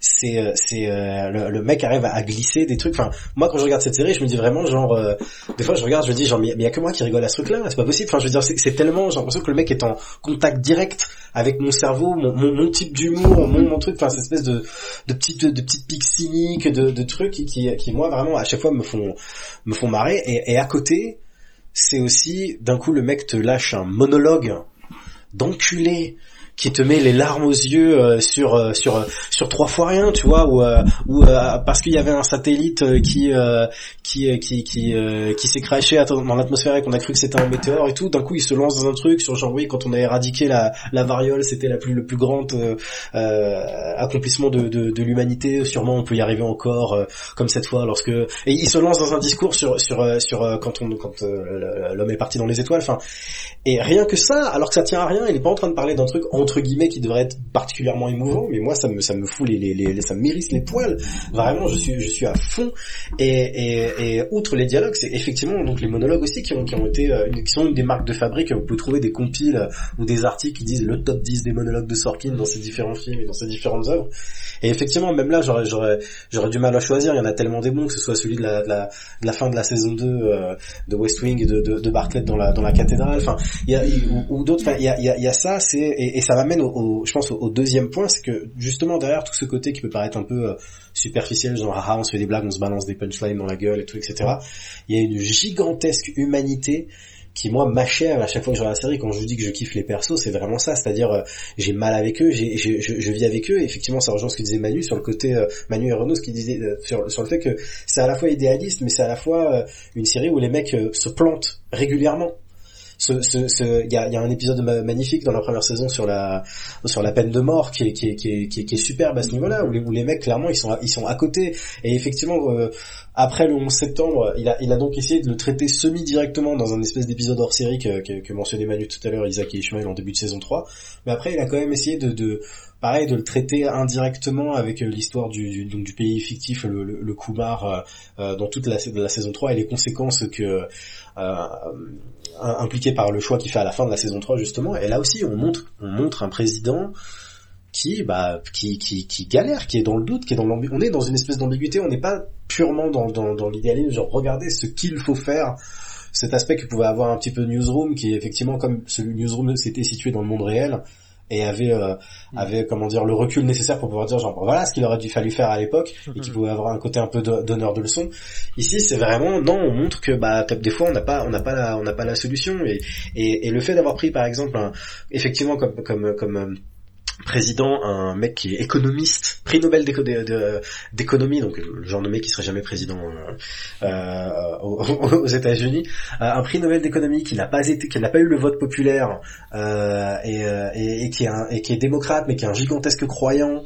Il, aime en fait c'est purement des trucs de, scénariste pour avoir du contraste et du conflit au sein même d'un personnage mais du coup en explorant cette nature-là, il arrive euh, avec toutes les facettes, tous les défauts qu'évoquait tout à l'heure Renaud sur les différents personnages, à, bah, à composer en fait des moments qui sont euh, particulièrement touchants quand ils galèrent, quand ils échouent, quand ils se trompent, quand euh, quand c'est pas facile, quand justement ton idéalisme, même l'idéalisme du, plus de celui qui a l'air le plus, candide généralement, qui est, Sam, se frotte, euh, se confronte à la réalité, euh, c'est, c'est, ça fait super mal. Ça fait vraiment super mal. Et, et, ça donne aussi lieu à des moments de, de maturité. Moi, je repense régulièrement à ce moment euh, début de saison 2, après l'attentat, Bartlett va être opéré. Léo, il essaie de masquer, mais il est, il est pas bien. Il appelle, Bartlett appelle Léo, il fait, c'est mon moment. C'est mon moment de la série. il lui pose un baiser sur la joue et il dit ça va aller. Moi ça ça me tue voir un moment d'une telle maturité dans une série dans pour un public qui est capable de dire genre eh, ça met Frodo ils sont pédés. Euh, c'est vraiment je je je je trouve que ça il y a il y a il y a, y a une audace euh, et un cœur mais mais mais gigantesque et en fait c'est c'est ça moi c'est vraiment le l'humanité de la série euh, et qui se permet d'être super cynique et drôle le reste du temps et tout qui qui moi enfin est un cocktail qui me fout par terre ce, moment-là, je l'ai revu hier. Enfin, j'ai vu le double épisode de début de saison 2 hier. J'étais par terre. J'étais, enfin, euh, même sentiment euh, qu'il y a, je sais pas, 8, 9, 10 ans quand j'ai vu cette scène pour la première fois. C'est, il ne se passe rien. Enfin, c'est, ça, ça dure en tout pour tout 10 secondes et c'est tellement évocateur comme scène. On voit, comme tu dis, Léo qui est sur sa réserve, qui essaie de pas montrer sa panique et de masteriser comme il le fait tout le temps pourtant. Et au-dessus de ça, bah il y a, Bartlett qui fait non mais t'inquiète, ça va aller. C'est c'est Pouah, ok, ça commence bien, je suis déjà limite. Euh, le côté positif, c'est que vous avez tous dit des trucs que je voulais euh, avancer, donc on peut avancer, hein, comme vous, hein, moi, enfin, je me retrouve dans tout ce que vous avez dit, je, je dirais juste que bah, c'est les personnages, moi, qui c'est des copains, c'est voir c'est plus que des copains, c'est c'est j'ai envie de leur faire des câlins à tous, même quand ils ont tort. Je, je, je, je, je, me vois me glisser dans leur lit, mais sans rien faire, juste les prendre dans mes bras, tu vois, parce qu'ils le méritent. Et voilà. Euh, euh, parmi tout ce qu'on a dit, est-ce que vous voyez quelque chose euh, d'intéressant à dire pour euh, montrer la singularité de cette série aujourd'hui Est-ce qu'il y a un truc qui fait qui, euh, que cette série est aujourd'hui ce qu'elle est? Renaud. Oula, c'est dur comme question. Ah, démerde-toi. Je, pensais te tendre la perche par rapport à, à ce que tu disais tout à l'heure sur le fait que qu'on qu'elle est et merde j'ai encore oublié ce que je voulais dire. Bon, désolé. Démerde-toi euh, déjà, juste un truc, euh, j'ai dit, j'ai dit une connerie tout à l'heure. Euh, j'ai dit le sur la John Wells s'est engagé à partir de la saison 5 le chief of staff de Nixon et d'un point de vue chronologique, je me suis dit c'est bizarre, j'ai dû dire une connerie. et c'était celui de Reagan. Voilà, D'accord, ouais, c'est plus, oui, ça se comprend mieux. Qu'est-ce qui fait que, ben en fait, j'en ai un peu parlé tout à l'heure. je disais que vraiment, je, je, la trouve vraiment unique en termes de structure épisodique encore aujourd'hui. Et il euh, y, y, a beaucoup, de, je pense que comme autour de tout ce que fait Sorkin, il y a beaucoup de mythos euh, autour de la création de la série. On sait que, on sait que c'est lui qui est crédité à tous les épisodes. On sait qu'il a, même s'il avait une writers room avec des hommes et des femmes, qu'il a réécrit tous les épisodes quand il était là, euh, les, les, 80 et quelques épisodes, il est repassé dessus, et qu'il était sans doute très cramé à la fin. On sait aussi que lorsqu'il a vendu la série, il, il raconte qu'il est arrivé en, en rendez-vous avec un producteur et qu'il avait rien préparé du tout et qu'il a un peu, il a, il a complètement euh, wingé le, truc. Euh, donc il y a beaucoup de mythos autour de, autour de la série, et notamment sur le fait que c'était vraiment écrit au fur et à mesure, et qu'ils savaient pas où ils allaient. Je sais pas à quel point c'est vrai, mais euh, ça, si c'est vrai, en tout cas, ça a donné quelque chose dans la série en termes de structure épisodique que je trouve absolument incroyable et que je ne retrouve nulle part ailleurs, qui est le, le fait qu'il y ait effectivement un fil rouge, mais qui soit amené de manière super étrange. C'est-à-dire qu'on peut avoir une scène complètement random dans un épisode qui va donner des informations précises politiquement pour être réutilisées pour un, un point extrêmement important mm. plus tard, euh, avec plein de scènes qui servent absolument à rien, qui vont être des à côté, qui sont à la fois de la, de la comédie ou juste de, de l'humanisme et qui nous font vivre avec les personnages. Et, et c'est sans doute ce côté-là, en fait, ce, ce, cette, cette non-recherche de l'utilité absolue, où au final beaucoup de la politique dans la série euh, est, est utilisée comme un prétexte sans forcément pour euh, aller vers une réflexion sur cela. Euh, qui fait qu'on vit vraiment avec les personnages et je pense que c'est pour ça qu'on est quand on en parle là maintenant on est tous autant attachés à tous ces personnages euh, qui soient euh, qui soient là dans beaucoup d'épisodes ou pas beaucoup tout à l'heure Pauline a mentionné Abby Bartlett la, la, première dame que je trouve absolument exceptionnelle mais il y a aussi Ainsley donc qui est, une, mm. une, républicaine qui, qui démonte totalement Sam à la télévision qui s'est engagée pour ça la, la qui, qui, ah ouais, j'adore. C'est tellement satisfaisant quand elle le. Elle est, elle, elle est vraiment, vraiment formidable comme personnage aussi. Donc c'est ça, c'est des, c'est même, euh, même des trucs un peu plus random comme le. Et, et d'ailleurs, pour l'anecdote, euh, je me permets de rebondir sur ce que tu dis, Renaud, mais apparemment, euh, euh le personnage d'Abby était pas autant présent, même s'il l'est pas beaucoup. Et c'est vraiment l'actrice, donc Stoker Channing, qui en fait a voulu vraiment plus de scènes et que son personnage ait plus de matière et de consistance. Et Sorkin l'a réécrit en fonction de bah, elle, ses propositions. Hmm. C'est ouais, ouais, parce que du coup, elle a un rôle d'objecteur de conscience politique, parce que le, rôle d'objecteur de conscience, c'est souvent Toby, tu vois, qui part souvent dans des envolées lyriques pour pour euh, pour, tous les sujets qui lui paraissent euh, nécessaires de, de, défendre. Et tandis que là, il y a vraiment un aspect politique avec avec cette actrice là qui euh, qui est mise en avant. Alors évidemment, ça reste très j'allais dire gaucho, très démocrate, mais euh, mais c'est très intéressant. Mais même, même en saison 1, c'est très tôt. Moi, je trouve ça impressionnant justement parce que les positions qu'elle a euh, sur le, il y a, y a, une scène, il y a un épisode où ils sont censés euh, avoir une demi-heure ensemble, tout seuls, tous les deux, donc ils vont enfin pouvoir coucher ensemble sur leur calendrier. Et au moment où ils sont en train de se mm. dessaper, elle dit j'étais allé inaugurer une, une statue. le président fait une blague c'est la saison 2 Ouais, c'était dans la saison 2, pardon, à l'épisode 5, ouais, euh, qui s'appelle Le Président vous parle, qui est un épisode euh, que j'aime beaucoup, justement, et, pour la et, et voilà, et en fait, donc il, il, fait une blague sur ça, et ça casse complètement le, le délire, parce qu'en fait, c'était une statue de femme, il y en a très peu, etc. Et, euh, mm. et ça crée un conflit il se rend compte qu'ils vont pas coucher ensemble, donc la scène est extrêmement drôle, mais en même temps extrêmement vraie. Tu sens qu'elle a vraiment des, des convictions euh, importantes, et c'est résolu de manière très mignonne, euh, avec une intervention à la radio où il, il cite euh, toutes les, les, femmes importantes et un peu et oubliées de, de l'histoire américaine. Ouais. Et, et d'ailleurs, je trouve que ce, cet épisode, donc, il est sorti, enfin, sa diffusion, ça a été fin 2000, j'ai un petit peu cherché, et je trouve que il a énormément de résonance actuellement avec justement cette importance de reparler ou en tout cas de mettre en lumière les femmes qui ont été oubliées. Et toute cette scène dont parle Renaud en, fait elle lui dit que cette elle connaissait pas cette femme alors que c'est une pionnière du journalisme d'investigation euh, et que elle a permis énormément de choses et que elle ne la connaissait pas et qu'elle s'est retrouvée euh, pleine d'émotions face à cette statue parce qu'on lui apprenait beaucoup de choses alors que c'est quand même une femme éduquée qui a beaucoup de culture et que si elle elle ne la connaît pas, en fait, ça veut dire que bah, beaucoup ne la connaissent pas et ça veut dire aussi qu'il y a beaucoup de femmes qui, euh, qui sont, dont on ne connaît pas l'histoire alors qu'elles ont été euh, fondatrices sur plein de choses.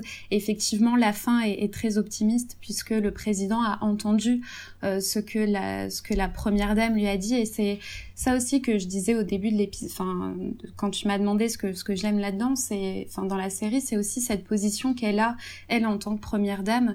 On a toujours l'impression que les premières dames sont un peu des objets euh, euh, photogéniques et en fait, on se rend compte que, bah non, elle a de l'importance.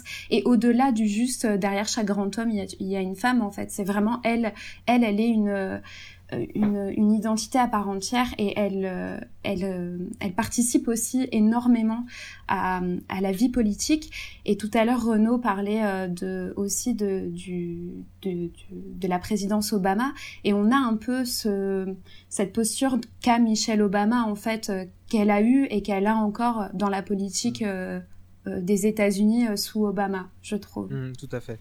Tu, tu, veux garder la parole pour euh, surenchérir sur l'éventuelle singularité que toi tu, tu aurais trouvé ou, tu passes?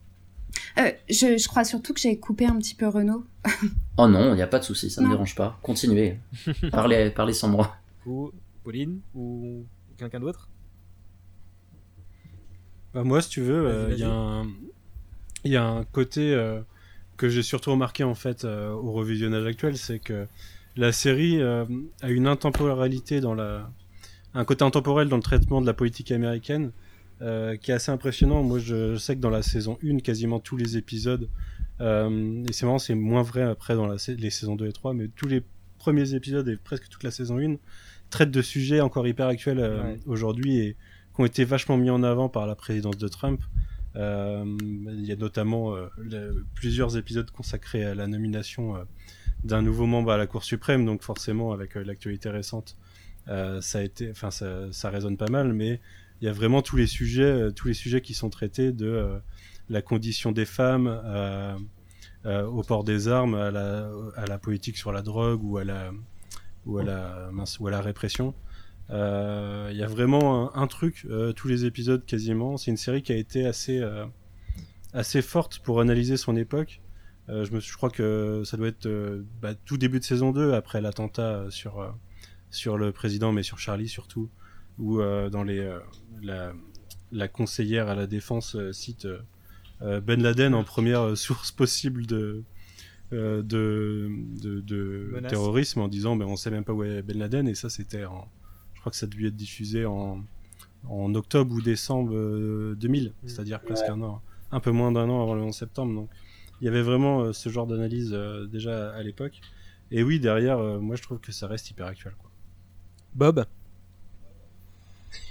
Ah bah que, que rajouter à ce que ce que vous avez dit? Non, effectivement, c'est euh, bah, voilà, Renault a, Renault a dit ce qu'il fallait sur sur le fait que c'est pas forcément le type de série qu'on voit aujourd'hui parce que effectivement c'était du format network d'époque donc du 42 minutes, euh, une vingtaine d'épisodes par saison le fait que c'est pas forcément quelque chose qui se binge. Euh, moi, moi, je suis tellement addict que j'ai jamais eu de problème. Généralement, il, suffit que j'ai le malheur de lancer un épisode et je m'engouffre quatre saisons euh, d'un coup euh, euh, de, derrière. C'est une série que j'ai maté cinq ou six fois, donc je, je, la, je, la, connais par cœur aujourd'hui. Mais, mais effectivement, je suis, très, je, suis, je suis super content que enfin elle soit disponible sur une plateforme en France et euh, je suis super content de voir euh, euh, moi sur, ce que, je vois sur les sur les réseaux euh, tous tous les gens qui soit la refont, soit la découvrent surtout euh, et, et, de voir que beaucoup euh, arrivent à être enfin sont, sont comment dire comblés par rapport à la réputation que la série pouvait avoir. Moi, ça faisait des années que que je disais à chaque fois quand il y avait des questions, genre ah, c'est quoi votre meilleure série, c'est quoi machin, je voyais tout le temps les, gens répondre les mêmes trucs, genre Soprano, Mad Men, Six Feet, euh, Breaking Bad, et j'étais là genre non West Wing, euh, West Wing, j'ai l'impression que la série était pas assez citée. Euh, et là, là, je pense que là, enfin, auprès de tout un public, toute une génération, elle va, elle va retrouver son truc. Et effectivement, bah, que ce public constate que oui, c'est intemporel, oui, il y a toujours le, ce que, ce que, c'est vraiment ce que Sorkin a fait de mieux, parce que Sorkin aujourd'hui peut être critiqué à, à, tort ou à raison sur, sur pas mal de trucs, mais j'ai vraiment l'impression que sur cette série là il a il est il est, en tout cas il a vraiment atteint un truc euh, quasi euh, irréprochable par rapport à tout ce que toutes les réserves qu'on peut avoir par rapport à à son écriture. Euh, au-delà de ça que, que c'est combien de séries arrivent à avoir euh, tous ces enfin tous les points qu'on a évoqués? C'est-à-dire non seulement les personnages en soi au-delà du propos au-delà du enfin on met de côté le propos on met de côté le fond qui en plus déjà est, est, est, super fort et super intéressant. On a des persos qui sont géniaux c'est marrant. Et après en plus c'est effectivement donc engagé. C'est enfin ça raconte quelque chose constamment. Il y a il y a y y a c'est c'est une série entière, c'est une série complète, c'est une série euh, voilà qui, qui, arrive à, à, brasser, je pense, tellement de choses et à, et à réussir à pouvoir toucher, euh, euh, alors qu'effectivement, bah, comme on disait tout à l'heure, c'est pas forcément le, le, le, le, type de profession qu'on pourrait trouver passionnante à, à, regarder, surtout que c'est même pas notre euh, notre notre arène politique à nous hein, c'est pas euh, c'est euh, mais bon après on a on a toujours plus qui fait regarder les flics américains ou les avocats américains que les donc c'est pas forcément étonnant. Mais euh, mais voilà. C'est je pense que c'est c'est vraiment un, un, un, j'allais dire un petit monument mais non un, gros monument de la série qui qui mérite d'être découvert ou redécouvert aujourd'hui et voilà. Il y a un truc qui est intéressant c'est que ouais vas-y. Ouais, je veux juste rebondir sur un truc, euh, sur le, fait que ce soit arrivé sur les plateformes maintenant. C'est vrai que c'est assez amusant parce que c'est, c'est arrivé globalement au moment de, au moment de la, semaine des élections. Et, euh, et de voir le, le foutoir que c'était et de voir euh, et de, de, penser, de voir la série en même temps, enfin de revoir la série en même temps et de, de, de, voir le fonctionnement. Il y a parce que tu parlais tout à l'heure de, de ce qui se passait en saison 1, mais même plus tard, quand le, le président euh, suit quand même un, un processus euh, qui est pas loin de l'impeachment, on, on, a quelque chose que, que, Trump a vécu aussi, mais géré avec tellement de classe et de dignité comparé à ce qu'on a ce qu'on a connu nous, c'est c'est assez vertigineux de, de vivre la de vivre la comparaison maintenant comparé à quand on a pu la découvrir la, série euh, il y a quelques années. Clairement. Manu, vas-y. Oui, j'allais dire, euh, il y a un truc qui est très intéressant, c'est que euh, il y a beaucoup de sujets qui sont encore traités aujourd'hui dans des dans diverses séries. ce qui est intéressant avec The West Wing, c'est de réussir à le faire en mélangeant l'émotion et la raison. Là où aujourd'hui on a des débats qui sont tellement polarisés que souvent on va jouer sur l'un ou l'autre Et, euh, et, le résultat est beaucoup moins percutant et beaucoup plus artificiel. Euh, je fais partie, alors vous allez me tuer hein, pour comparer euh, les deux séries, mais je fais partie, il y a une vraie, y a une vraie racine en fait. Donc, je fais partie des gens qui ont vu tout Designated Survivor. Et un truc qui est, qui est marrant dans la saison 3, c'est que la saison 3 traitait vraiment de beaucoup de sujets d'actualité, beaucoup liés forcément à la politique de Trump, euh, mais en le faisant de façon hyper maladroite. Euh, c'était en, jouant beaucoup justement soit sur la raison, soit sur l'émotion, et euh, ça fait un truc assez artificiel. Et je vais pas me faire des copains en disant ça. Je trouve que le Sorkin qui écrivait The Newsroom avait un petit peu dévié du Sorkin de The West Wing, le contexte politique l'aidant. Hein, c'est pas pour rien s'il ouvre la série sur un discours comme tu l'as dit tout à l'heure, Renaud, sur pourquoi l'Amérique n'est plus enfin n'est pas euh, la, première puissance mondiale. Et euh, je pense que quand il écrivait The West Wing, il pensait que ça l'était, et quand il a écrit The Newsroom, c'était son constat post euh, post un certain nombre d'événements. Et, et dans The Newsroom, c'est pareil. les, les, le fait de réagir a posteriori, comme Bob le disait tout à l'heure, à des faits réels, des faits d'actualité, en disant on aurait dû faire comme ça. Il y a vraiment un côté moralisateur qui intervient après coup euh, qui peut euh, qui peut sortir un petit peu du, du propos, qui peut euh, justement polariser et, et exclure un certain nombre de spectateurs. Là où The West Wing réussissait bien ce mélange, euh, ce mélange de, de raison et cette plural, cette ce pluralisme des avis, qui fait que euh, je pense que c'était une série, même si euh, elle est forcément pour ceux qui votent en bleu, euh, qui avait vocation à s'adresser à tout le monde et qui reconnaissait même euh, que les, les, les, démocrates étaient quand même des connards arrogants. Hmm. Euh, donc euh, voilà, je pense que hum, c'est une série singulière dans le sens où on est complètement sorti de ce, de ce presque côté modéré euh, dans le dans le dans l'idéalisme.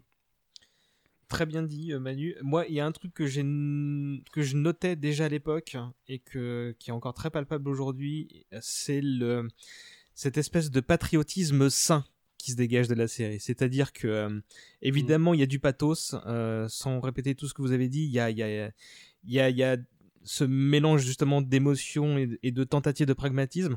Mais quand on parle du patriotisme de quelqu'un euh, ou de, de, de, ce groupe de personnages qu'on avec qui on évolue, il y a, enfin, il y a un engagement qui est, enfin, qui n'est jamais remis en question. Et euh, en fait, on, dans les, les jours qu'on vit aujourd'hui, où, comme tu disais Manu, euh, sont extrêmement polarisés, et donc on, on, on a envie de, de, de, de, de, de plutôt faire des, des, des, petits pas pour aller à la rencontre des autres, on essaie de sauter à pieds joints pour euh, éclabousser la personne en face de, de tout notre savoir ou de mm -hmm. tous nos arguments. Là, dans, dans le, le, rêve américain dans cette série-là, il a un sens en fait. Tu vois que, que tout au, au quotidien, ces, ces gens-là, ils se battent pour pour lui, pour le rendre un peu mieux que la veille. Et, et je trouve, enfin, il y a plein d'exemples, que ce soit sur un angle euh, militaire, euh, sur un angle parfois même économique. Il y a, il y a énormément d'exemples où en gros les gens se, se, se questionnent, s'opposent des arguments et bien souvent, très souvent, respectent euh, l'argument de l'autre ou alors se disent en fait mm -hmm. finissent la conversation sur en fait là il vient de me défoncer avec un argument qui est imparable et je dois admettre que, que, que je suis un gros con ou un truc du genre ça arrive très très souvent ça de, de dans, dans une optique euh, bah, euh, que je, que je qualifierais de patriotique quoi je, je, je, je n'ayant pas d'autres mots pour pour qualifier ça mm -hmm. Euh, dans les prochaines questions, je vais vous inciter à, euh, pour pas qu'on, enfin moi je suis, tant pis si je dépasse les deux heures, hein, je m'en fous, hein, mais c'est pour vous que vous puissiez vous coucher à une heure respectable. Je vous demander peut-être faire faire un peu plus moi, court. Moi je m'en hein. fous. euh, je vais vous demander votre personnage favori. Alors, je vais demander votre personnage favori et si vous pouvez me citer un perso secondaire, voire très secondaire, tertiaire, pour, pour peut-être qu'on qu puisse montrer la richesse des, des, des gens qu'on peut croiser parfois peut-être un ou deux épisodes, n'hésitez pas aussi. Bob, toi qui finis, euh, tu vas commencer là. Ah, merde. euh... ah, si je dois, enfin, non mais pour le personnage favori, à la limite je peux en répondre, mais pour le personnage tertiaire, il faut que je réfléchisse un petit peu. Euh... Personnage préféré, je pense que je vais devoir dire Josh. Euh... C'est au coude à coude avec euh, avec Toby, mais euh, Josh a effectivement quelque chose de plus, de plus, euh, bah, je pense tout simplement parce qu'il est le, personnage lui-même est plus, abordable. Euh, si, je devais m'identifier à quelqu'un, ce serait davantage à Josh qu'à qu Toby. Enfin, disons que Josh est, un peu le, l'ange sur mon épaule gauche et Toby serait le, démon sur l'épaule droite. Il y a, de ça, mais vraiment le, côté, parce que finalement c'est peut-être lui qui partage le, qui un peu, ouais, qui, peut avoir le côté gaffeur, mais qui a aussi le côté très intelligent, mais qui, a, qui, qui, est, qui est le plus cynique. Enfin, il est moins euh, brooding que, que, que, que, Toby, il est moins idéaliste que, que, que, Sam, il est quelque part entre les deux, et puis euh, il a la, il a, il a la meilleure relation de, de Screwball Comedy de la série avec, euh, avec, avec Donna, mm. où, euh, où, voilà, enfin c'est, ça c'est juste absolument intestable. Euh, sinon pour un personnage tertiaire, quelqu'un qui n'apparaîtrait qu'une seule fois dans la série, laisse-moi réfléchir. Non mais perso secondaire, inévitable je, perso secondaire, exemple là, il peut être jusqu'au boutiste, hein, mais t'es pas obligé de chercher le. Ouais, ouais, ouais non mais, non, non, mais si, si, parce qu'effectivement, il y a des fois, il y a des, il y a, il y a des, il y a des personnages qui arrivent à briller dans, dans, dans un épisode, et je pourrais, je pourrais en citer plein. Je sais pas s'il y en a un en particulier. Euh, je me rappelle notamment de la discussion où un soir euh, tardivement, Josh il s'entretient avec un, un député euh, républicain. Putain, tu vas me voler le mien. je sais plus de quel projet il parle, mais euh, mais tu sens qu'il y a un truc qui, qui ouais voilà, il y a un truc qui démange euh, Josh absolument pendant toute la conversation. Et au bout d'un moment, il, il, il finit par le lâcher et il dit euh, comment est-ce que vous pouvez, pas être, vous pouvez être un membre de ce parti vu que le député en question est homosexuel? Et le mec dit ah, ça fait ça fait un moment que vous l'aviez sur le cœur que vous aviez envie de le sortir et tout et, et il commence à, à, à, lui expliquer en quoi bah, différentes autres va, va, va, valeurs, différentes autres différentes autres euh, vertus que, que le, le, Parti républicain a euh, lui conviennent. Tout n'a pas à être à propos de, de, de son orientation sexuelle. Et euh, c'est ce genre de, de, perso effectivement que Sorkin fait intervenir pour un épisode. En l'occurrence, ce personnage-là, c'est le député Skinner, je crois il s'appelle. Il revient dans d'autres épisodes, mais c'est vraiment dans celui-ci qu'il est qu'il est mis en avant, qu'il a sa chance de briller. Et il est et il est euh, et il est euh, il est ouais, il est c'est vraiment le genre de en fait c'est plus euh, pas tant le perso, mais je pense la, la scène que je trouve exemplaire et ça et ça peut valoir effectivement pour euh, la la la l'employé qui euh, qui euh, qui balance les les, les, les dossiers sur euh, la toxicomanie de, de Léo à, à l'avocat républicain et qui a une scène où Ah elle oui. est confrontée à, à, à, à Léo je crois que c'est en, en saison 1 Elle est trop bien cette scène. Ah ouais. c'est c'est voilà il arrive elle existe il arrive à la, faire exister euh, et, euh, en ça, en ça, il est, royal. Et dans les persos secondaires, bah évidemment plus ou moins récurrent, il y a, il y a Ainsley. Et puis euh, je suis très très fan de l'équipe de, euh, de, de, de petits emmerdeurs euh, en rond, euh, empêcheurs de tourner en rond, qui, qui viennent aider pour la campagne de, de Bartlett euh, à partir de la saison 3, euh, euh, guidé par euh, euh, Bruno Gianelli, qui, est- qui, est- qui est joué par euh, Ron Silver, euh, que, je- que, que, qui est un peu lui aussi une espèce de un Dark Toby si ça pouvait exister. Euh, et euh, enfin un, To- un Toby en tout cas encore plus cynique, encore plus euh, voilà tout, tout ce qu'il faut c'est gagner quoi, euh, que je trouve que je trouve assez génial. Voilà. Si je peux rebondir, le- la fameuse scène avec le député euh, Skinner, c'est le projet de loi, c'est sur le mariage et sur le fait de déterminer le fait qu'un mariage est entre, entre un homme et une femme. Et, euh, et du coup, tout le débat euh, est autour du fait que pour Josh, il comprend pas que euh, le- que Skinner soit dans un parti qui euh, qui considère comme un crime et comme une aberration sa propre vie sexuelle. Et c'est repris un peu d'une autre façon avec Ainsley en saison 2 ou 3. Avec le Euh, féminisme. Ouais, avec le féminisme sur le fait de, de devoir faire une loi pour, sur l'égalité homme-femme au niveau des Mhm. salaires. Et Ain- Ainsley, enfin, je sais plus si c'est Sam ou Josh qui comprend pas pourquoi. C'est Sam. Sam, ouais. C'est ça, Sam, il y a beaucoup de scènes entre Et eux. Ainsley ouais. euh, lui explique qu'elle elle trouve euh, absurde d'avoir besoin d'une loi qui lui dit qu'elle est l'égale de l'homme, ce qui considère, enfin, ce qui supposerait qu'elle l'était pas avant. Ouais, parce qu'elle dit que ça, c'est déjà dans la Constitution. Elle, elle est clairement de ses convictions républicaines de tel amendement existe déjà, donc j'ai pas besoin d'autre chose. Mm, mm. Exactement. À toi, Renaud. Euh, quand j'étais plus jeune, c'était Josh, euh, et, et en la revoyant maintenant, je me rends compte que je, je suis forcément plus proche de Toby. Euh, je pense clairement parce que je suis, je suis devenu plus militant et que son, son côté très vénère euh, me parle beaucoup. Euh, ça c'est évident. Et après en personnage secondaire, euh, euh, même si elle est, elle est beaucoup présente, la, femme du président, je suis obligé de la mentionner. Je vais pas redire tout ce qu'on a dit sur elle déjà parce que bah, globalement on a, dit ce que, ce, que j'aimais. Et si je prends vraiment un personnage vraiment à part, je réfléchissais, qui apparaît très peu, euh, ben tout simplement, on l'a mentionné tout à l'heure, Edward James Olmos, qui, qui joue donc le, premier, le premier nommé d'origine latino à, la, à la Cour suprême. Et il y a, donc, il a, donc, il a deux épisodes globalement, et il y en a un euh, où il, est, il a une scène euh, en prison puisqu'il a été arrêté pour des raisons euh, racistes. Et, euh, et son, tout le passage dans la, dans la prison où il explique pourquoi il refuse de, de sortir parce qu'il a été arrêté est absolument incroyable. Il patronne. Navigation céleste, un des meilleurs épisodes. Mm, mm. Il patronne et, et Toby lui lui lui, sert- lui le bon répondant pour euh, pour cette scène aussi euh, c'est clair Pauline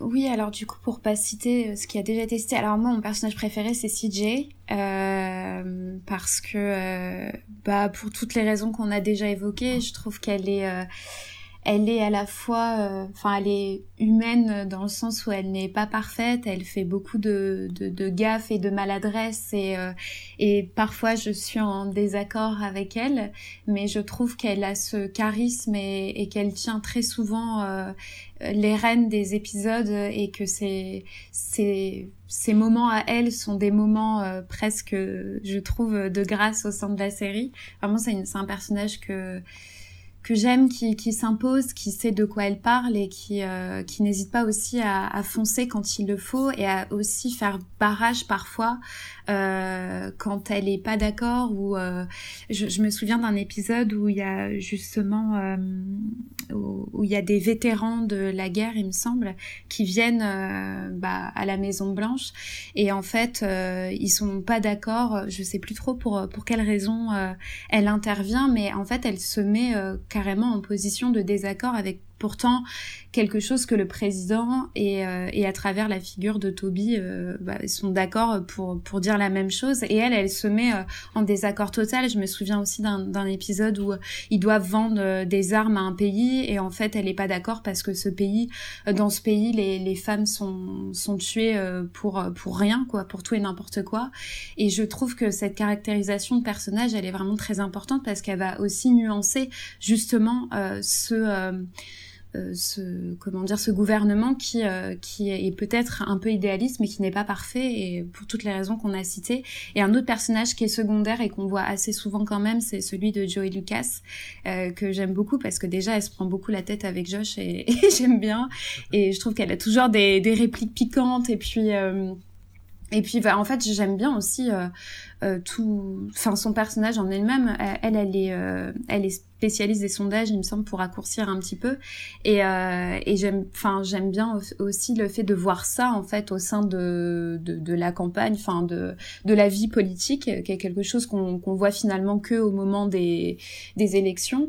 Et euh, et voilà, et je trouve que c'est un personnage euh, qui est très attachant, qui euh, justement a une dimension euh, émouvante et aussi, vous l'avez dit de nombreuses fois, avec beaucoup d'humour. Et, et je trouve qu'elle ajoute vraiment un piquant à la série également.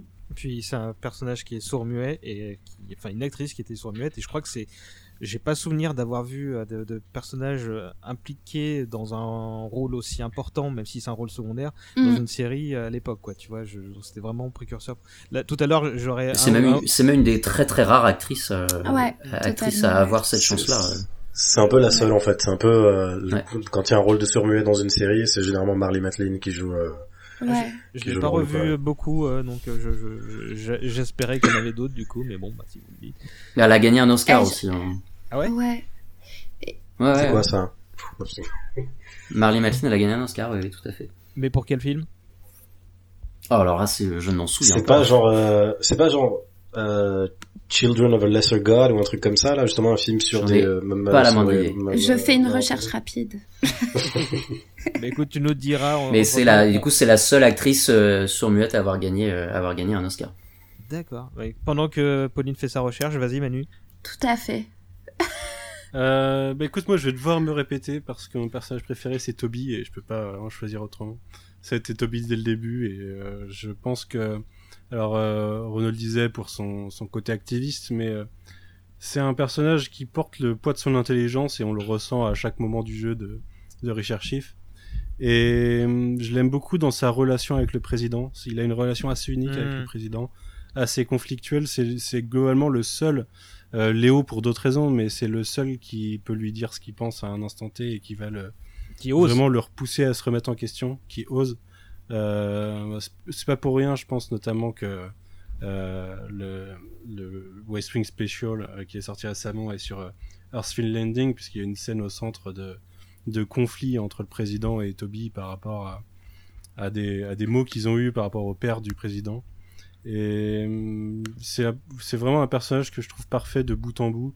Que ce soit en première saison quand on se rend compte, enfin quand il, il découvre ce vétéran mort euh, avec son manteau mm. et qui va avoir toute une quête. Bah c'est justement ça, mm. dans cet épisode-là, la remarque sur l'OTAN, c'est qu'il fait venir la garde Enfin, il fait un, un cimetière, un, un, enterrement militaire pour euh, ce vétéran.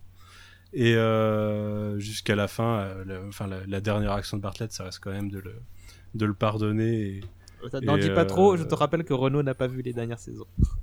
Ah. enfin bref, oui, bon, bah, désolé. Non, non, c'est bon. Je t'ai arrêté à temps en, en tant que euh, personnage secondaire, alors au début j'allais citer du comment, du coup le, personnage de Skinner parce que cette scène m'avait beaucoup marqué.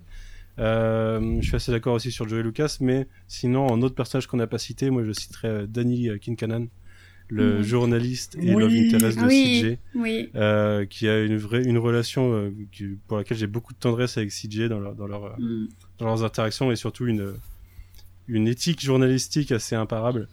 Et je voilà, j'aime beaucoup ce personnage. Et du coup, j'ai retrouvé euh, l'information. Donc, elle a reçu l'Oscar en 87 pour Les Enfants du Silence, un film réalisé par Randa Hain. Voilà. C'est Et elle avait remporté d'ailleurs pour le même film le Golden Globes de la meilleure actrice. C'est quoi le titre original du film? Ah, pardon. À mon avis, c'est ce que t'avais dit, Bob, hein, au niveau pense que ça va être ça. ouais. Et donc, le titre euh, VO, c'est Children of a Laser God. Ouais, c'était ça. Chapeau. Euh, moi, je vais. Alors, lors de mon premier visionnage, euh, c'était Sam parce que c'était son côté candide que j'aimais bien, et alors que je détestais son côté premier de la classe, qui est, euh, presque sirupeux en fait. Euh, mais en fait, j'ai compris sur le tard que c'était parce que bah, il faisait les discours hein, et que moi, j'ai me suis pas mal occupé de la communication d'un- d'une maison d'édition pendant un moment et je m'identifiais vaguement justement à ces euh, à, à ses quelles consciences en fait parce que parfois il n'était pas souvent d'accord et à l'inverse quand il était d'accord il voulait faire le mieux possible et il est il se prenait la tête et, je le trouvais vraiment attachant pour ça. Mais au revisionnage c'est euh, indéniablement CJ parce qu'elle rayonne en fait. Mm. elle est, elle est parfaite elle est euh, elle est moins cynique que Mm. les autres. Euh, c'est pas la maman mais c'est la petite sœur qui devient la grande sœur et elle, euh, elle fait- niveau humour, je crois qu'elle patronne en fait. hein. Elle, elle matronne plutôt. Et, euh, Mhm. et quant aux personnages secondaires, il y en a plein, mais je vais citer euh, Arnold Winnick, qui est le, le, le, le républicain qui s'oppose à Santos à la fin de la série, euh, parce que je trouve le Mhm. miroir intéressant euh, dans le sens où c'est euh, là où tu l'as dit Manu, euh, je crois que c'était toi qui disais que Bartlett était un démocrate mais ultra croyant. Non, c'était Bob.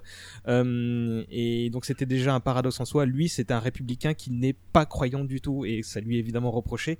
Et euh, quand on sait en plus que je crois que c'est Alan Alda le, le, le, le nom de, de- de- du comédien, qui il avait été euh, pressenti pour jouer le rôle de Bartlett et je trouve ça d'autant plus intéressant justement qu'au final c'est ces deux figures qui ne s'opposent pas dans la série en fait euh, se, quand même dans leur manière d'être sont, sont vraiment à- au- au- chacun à un opposé quoi.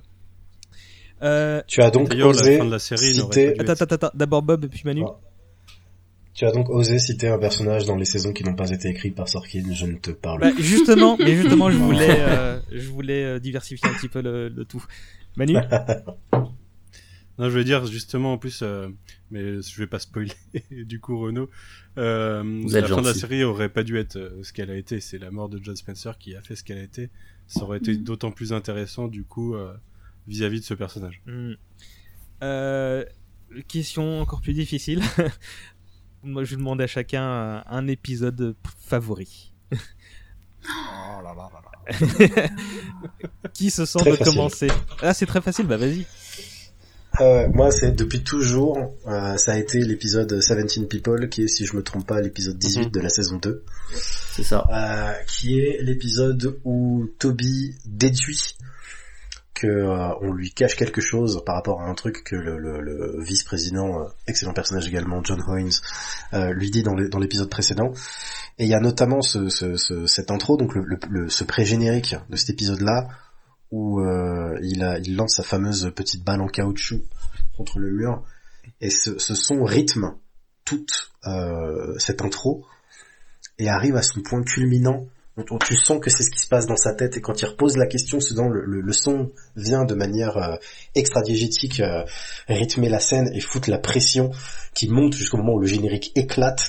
Rien que ça déjà pour moi c'est un, un- tour de maître et le son va revenir à la toute fin de l'épisode quand la porte se referme. C'était euh, Emmanuel Raspianja sur Twitter qui évoquait récemment comment ce dernier plan, cette dernière séquence évoquait la fin de- de- du parrain. Et c'est vraiment un truc comme ça qui s'est joué pendant tout l'épisode, où il y a eu, la, con- où il y a eu une confrontation entre euh, donc euh, Toby et Léo, et surtout une confrontation ensuite entre Toby et le président, qui lui révèle donc euh, qu'il est atteint de sclérose en plaques. Et euh, on a une, on a effectivement une des fameuses confrontations entre Toby et le président, que- comme, comme Mhm. celle qu'évoquait que, euh, Manu. Et ce- cet épisode-là est, est, mortel. Cet épisode-là est mortel d'un point de vue de tension, d'intensité, mais également de d'émotion. Enfin, la- on a, on a évoqué tout à l'heure justement le jeu de Richard Schiff et effectivement je, pense que si je devais décréter qui était le meilleur acteur de toute la troupe, et ils sont tous extraordinaires, ce serait Richard Schiff. En tout cas, c'est celui qui, avec le moins de choses, arrive à en dire le plus. J'ai l'impression, et le moment où il apprend que le président est atteint de sclérose en plaques, il, il, est, faut, faut, voir comment il joue. Il dit, je, je peux rester debout, j'ai envie de rester debout. Est-ce que je peux rester debout et tout. Puis après, il sort et il fait un truc juste avec son front et on voit qu'il se retient de de de de, de, montrer les émotions, qu'il essaie de, de process l'information de ça et tout. Et quand il revient, d'un coup, c'est, ça part en mode vénère. Enfin, il y a, y a, y a vraiment une, une, un truc dans, dans cet épisode-là, moi, qui m'a toujours, euh, qui m'a, qui m'a, voilà, qui m'a, qui m'a, qui m'a toujours euh, marqué, qui, que j'ai trouvé euh, très très fort à tout, à, pour toutes les émotions qu'il, qu'il, qu'il essaie de, de, de brasser. Ouais, ce moment, il rebondit. Euh, ce moment, il rebondit sur le, du coup l'attentat de début de saison. Ouais. Et où il, il leur dit euh, pendant deux heures, le, pendant deux heures, il y a eu un coup d'État pendant le, dans, dans ce pays parce que final c'est Léo qui était en charge alors que c'est une personne qui n'est pas élue. De toute façon, euh, le mot, le mot coup d'état est génial euh, parce que vu que il l'utilise en français dans les dans les dialogues, il, il, percute toujours. Et effectivement, dans l'exemple de tout à l'heure, euh, je sais plus qui le citait de Margaret, euh, ouais. qui dit qu'elle, qu'elle, qu'elle, ouais, voilà, qu'elle sait écrire, euh, qu'elle peut imiter la, la, la, la signature président. Elle dit, vous pensez que ce serait, vous pensez que ce serait mal? Et Léo il répond genre, I think it would be a coup d'état. Et, et d'un coup, à chaque fois, le, le mot est, fait fait forte impression. Pardon de t'avoir. Je suis, Quelle imitation. Je, je suis assez d'accord. Tout, tout, le monde, enfin, euh, tous les acteurs sont extraordinaires, mais je crois que Richard Schiff, il se distingue par la profondeur de son, des émotions qu'il veut euh, jouer en fait. Euh, c'est, c'est, c'est, c'est une cocotte minute, quelle que soit l'émotion qu'il veut véhiculer, quoi, ce mec. C'est, c'est dingue. C'est ça. Et il sourit tellement rarement quand, essayez de remarquer quand il sourit dans la série, d'un coup, ça me fait tellement du bien. Enfin, il y a, y a vrai, quand c'est un sourire sincère, hein, pas quand il se moque, quand il est En fait, c'est après, euh, après cet épisode-là, en fait. Après cet épisode-là, qui commence à sourire quand ça commence à se calmer euh, à partir de la saison 3, un petit peu en saison 4, mais avant, sinon, jamais, quoi. Mm. Mm. Renaud, ton épisode? Je voulais, je voulais, ouais. ah, je voulais juste rajouter un truc sur cet épisode. C'est dans cet épisode où il y a une discussion entre Donna et Josh où, ou euh, qui, qui, revient sur le fait que Donna était dû travailler pour lui après s'être fait larguer euh, ou après qu'elle ait ouais. largué euh, son mec et à un moment elle revient avec lui et elle a un accident et elle requitte parce que euh, en faisant le chercher il s'est arrêté prendre une bière avec des potes et Josh euh, Josh conclut en lui disant si t'étais dans un accident je m'arrêterai pas pour une bière et elle lui répond si t'étais dans un accident je m'arrêterai pas pour les feux rouges et, et, ce, wow. et ce, oh. ce, dialogue je le trouve très mignon le ah, love vas-y Renaud mm. Ok. Euh, donc moi pendant longtemps euh, c'était l'épisode Noël, euh, mon épisode préféré, qui est donc ouais. un, en gros une séance de psy euh, pour euh, Josh après donc euh, qu'il était victime. donc il y a eu un, il y a eu un, un attentat à l'encontre du président, mais surtout de Charlie qu'on a mentionné tout à l'heure. Et, et, donc c'est une séance de psy où il essaie de on essaie de revenir en arrière sur ce qu'il a vécu et j'adore le personnage du psy qui, qui revient d'ailleurs plus tard dans la série euh, mais, mais en fait, euh, maintenant, en ayant revu la série, je ne peux qu'aller dans le sens de Bob et aller vers, euh, vers 17 People, donc l'épisode 18 de la, de la saison 2. Euh, ne serait-ce parce que en enchaînant la série aussi, donc pour rajouter des choses qu'il n'a pas déjà dit, que l'épisode est beaucoup plus lent que les épisodes d'avant, et le fait qu'il y ait ce changement de débit ajoute à la gravité. Mais il y a aussi quelque chose que je trouve fascinant, c'est que c'est le fait que qu'il soit qu'on soit à la Maison Blanche implique un certain nombre de rituels donc il euh, y, a, y, a, que dans les films de Lubitsch qu'il y a plus de portes que dans que dans The West Wing, mais il y a des portes partout. et, et, les personnages ne font que euh, ne font que donc euh, avoir des endroits où ils ont droit d'aller, des endroits où ils n'ont pas le droit d'aller. Euh, et, et, donc ça implique vraiment un certain un certain respect des codes. Et cet épisode-là est d'autant plus fort que justement, euh, eh bien ces codes vont en partie voler en éclats parce que parce que Toby est là euh, et, et, et, dans cet état-là.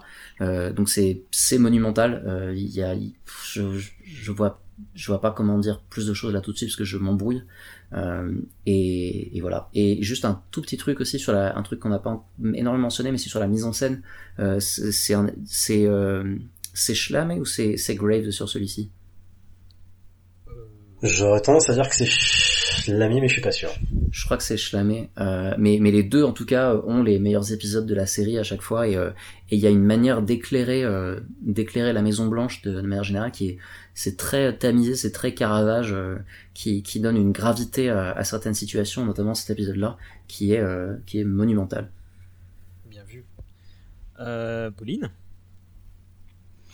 Oui, euh, alors euh, Renaud mentionnait l'épisode de Noël que, moi aussi j'aime énormément parce que je trouve que paradoxalement, même si c'est dans la continuité de ce qui a été fait, il y a une espèce de ton un peu différent dans cet épisode où euh, justement il n'y a pas de blague et Josh est vraiment face à son trauma et je, je trouve euh, cet épisode est, est à la fois euh, en fait très bienveillant et en même temps on nous montre une, une réalité qui est assez dure mais euh, pour pour une raison très simple qui est juste une scène ce sera l'épisode 22 de la saison 2 qui Ah. s'appelle Deux cathédrales et pour une raison assez simple c'est cette formidable scène que je pourrais revoir en boucle de, du président dans la cathédrale en train de parler euh, puisqu'il est croyant euh, à, à Jésus tout simplement Mm, ouais. et je trouve, euh, je trouve déjà qu'en termes de mise en scène, il y a quelque chose euh, d'emprunté justement à, à ces, ces grandes peintures euh, qu'on pourrait voir.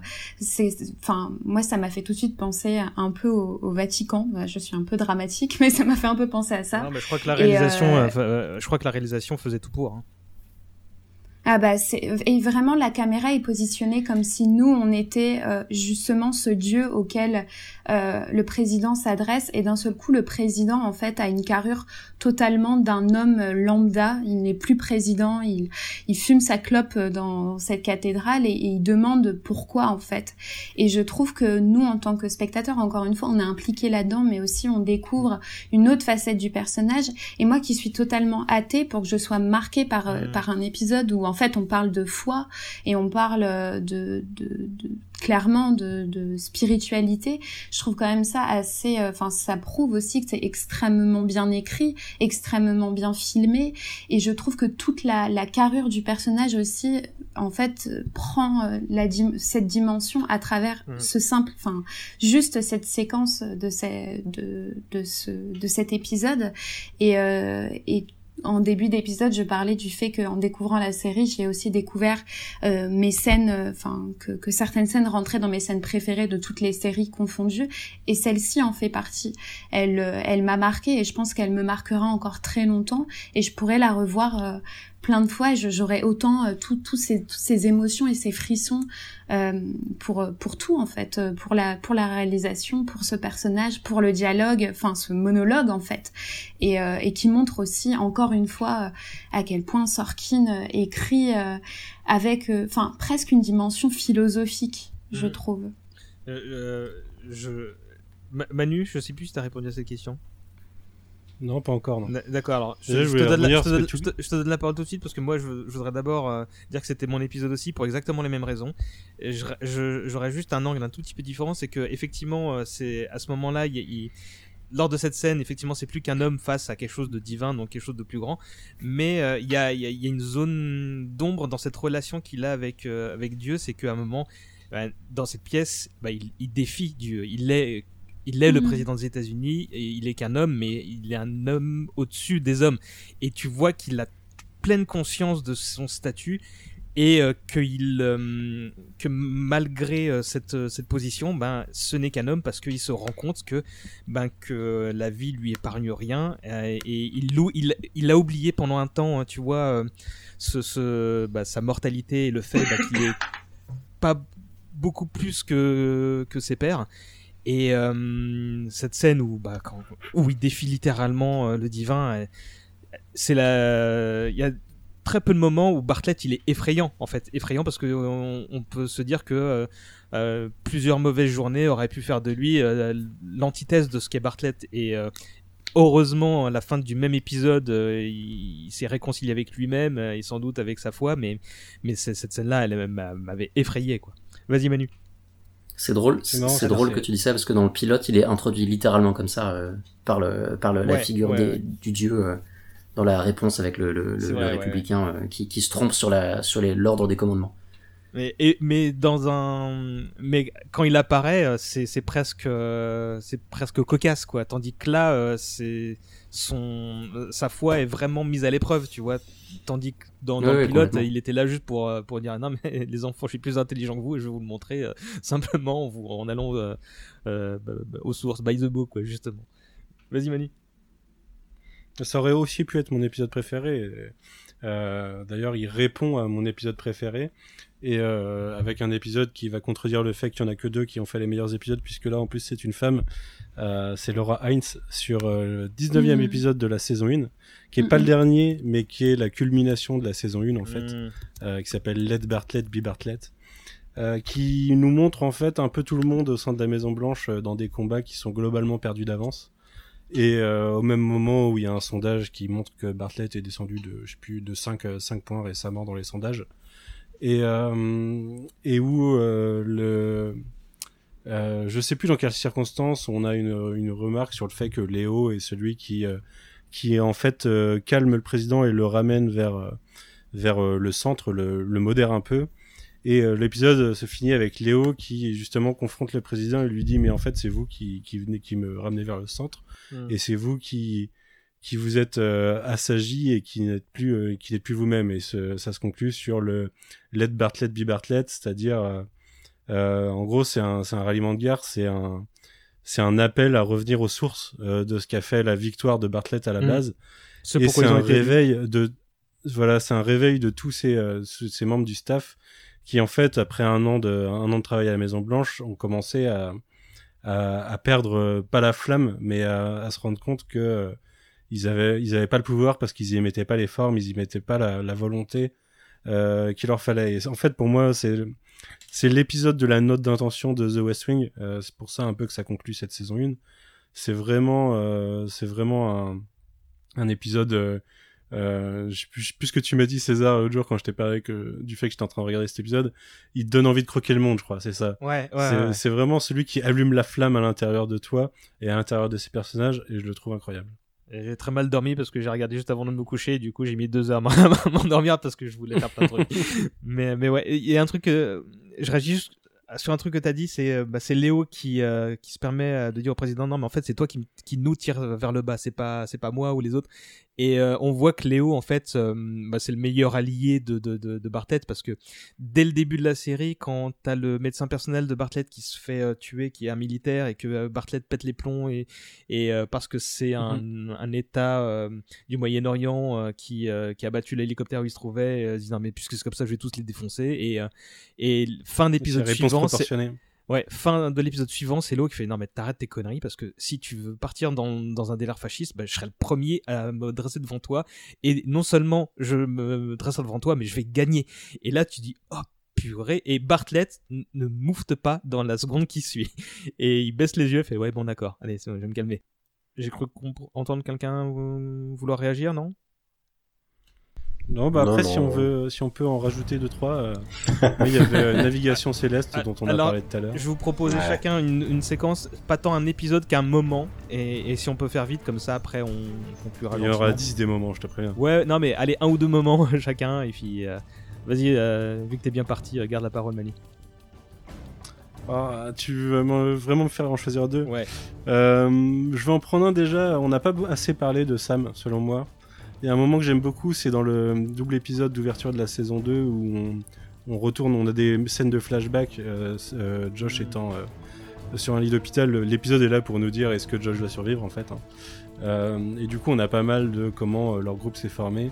Et on a Sam qui bossait pour un cabinet d'avocats où il allait devenir partenaire et qui vient de signer un gros deal avec, avec une entreprise pétrolière. Et euh, notamment qu'il aura sécurisé un dossier pour l'achat de bateaux à très bas prix. Et, euh, et d'un seul coup, il leur propose au milieu de la séance de euh, euh, de pas acheter ces bateaux et d'en acheter des meilleurs.